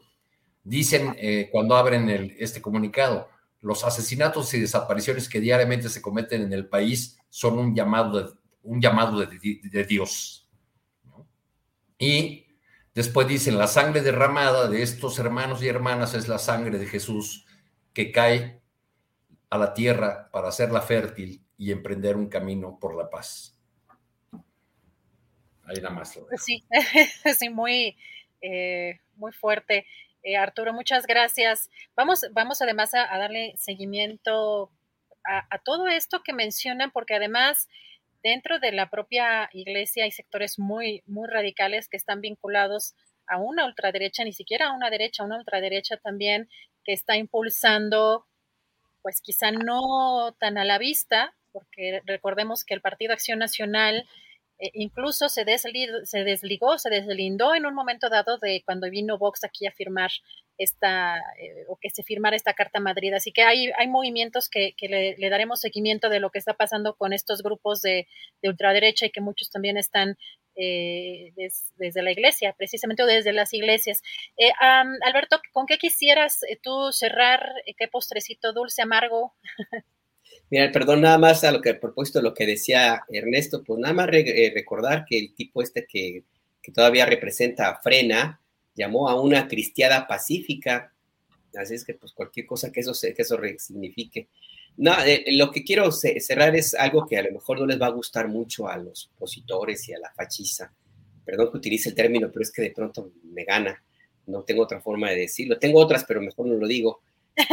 Standard Poor's, que es una calificadora internacional que ha sido muy crítica del gobierno de México y que se ha utilizado sus análisis, análisis y balances por la oposición para cuestionar lo que llaman un mal manejo de la economía eh, en el gobierno del presidente López Obrador. Bueno, acaba de, declarar a, a, la deuda soberana de México y en general el manejo económico del país lo califica como positivo, cambió su calificación de negativa a positivo y eh, mejoró la perspectiva de negativa a estable y destaca que eh, la razón o las razones para cambiar esta calificación es el buen manejo de la política macroeconómica del país y destaca algo que también ha sido muy cuestionado al presidente López Obrador, el hecho de que no ha aumentado la deuda y de que las variables de la macroeconomía pues se encuentran eh, en buena, bien manejadas, pues.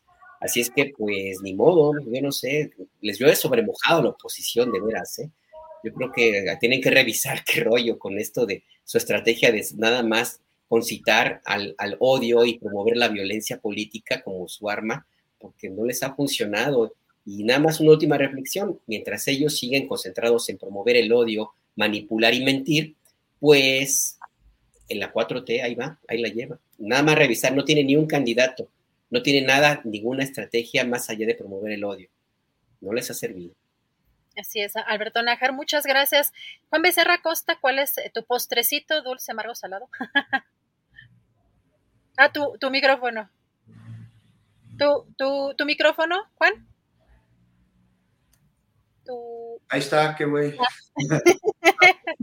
rapidísimo, porque ya se nos acabó, ya se nos acabó el tiempo. No, nada más que el presidente nos recordó en la mañana hoy este, bueno, no el presidente, en la mañana se recordó a Xochitl Galvez, ¿no? Cuando le fue a pedir a Calderón que hiciera la refinería Bicentenario allá en el de Algo, porque ella la quería inaugurar, nada más me, eh, preguntarle si ya le fue a reclamar a Calderón, por qué no se inauguró esa, esa refinería, porque sí están muy enojados por la refinería Olmeca en dos bocas, ya viste la cantidad de infodemia que hay alrededor de, de esta hora con la que se busca que tengamos soberanía energética, y pues que bueno, evidentemente no va a funcionar de un momento a otro, que llevan procesos para que pueda rendir los frutos que se esperan. Está muy enojada, tiene, derecho a estar enojada, pero ¿por qué no le ha reclamado a Calderón? Pues, ella era la principal interesada, ella le iba a inaugurar, Adriana.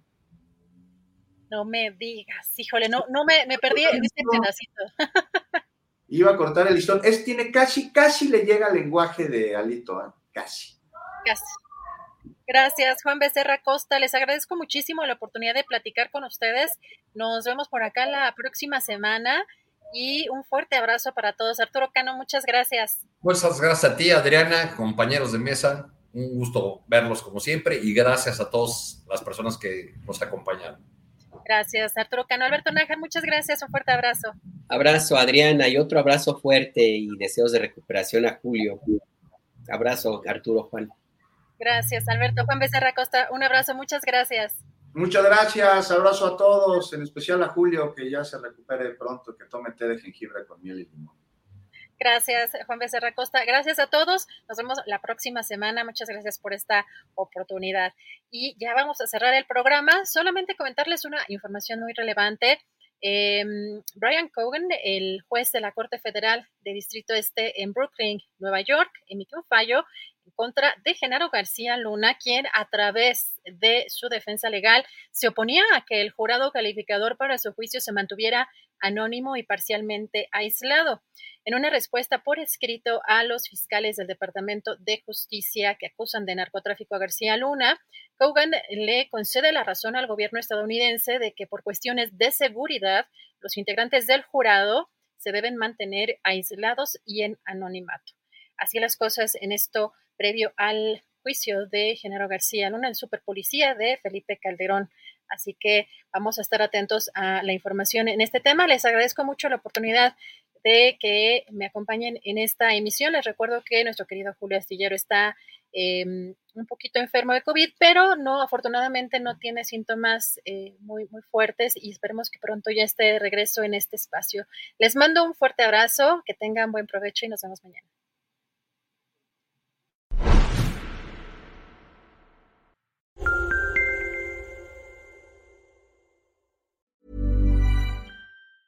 Hey, it's Danny Pellegrino from Everything Iconic. Ready to upgrade your style game without blowing your budget? Check out Quince. They've got all the good stuff shirts and polos, activewear, and fine leather goods, all at 50 to 80% less than other high end brands.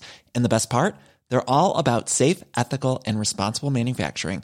Get that luxury vibe without the luxury price tag. Hit up quince.com slash upgrade for free shipping and 365 day returns on your next order. That's quince.com slash upgrade.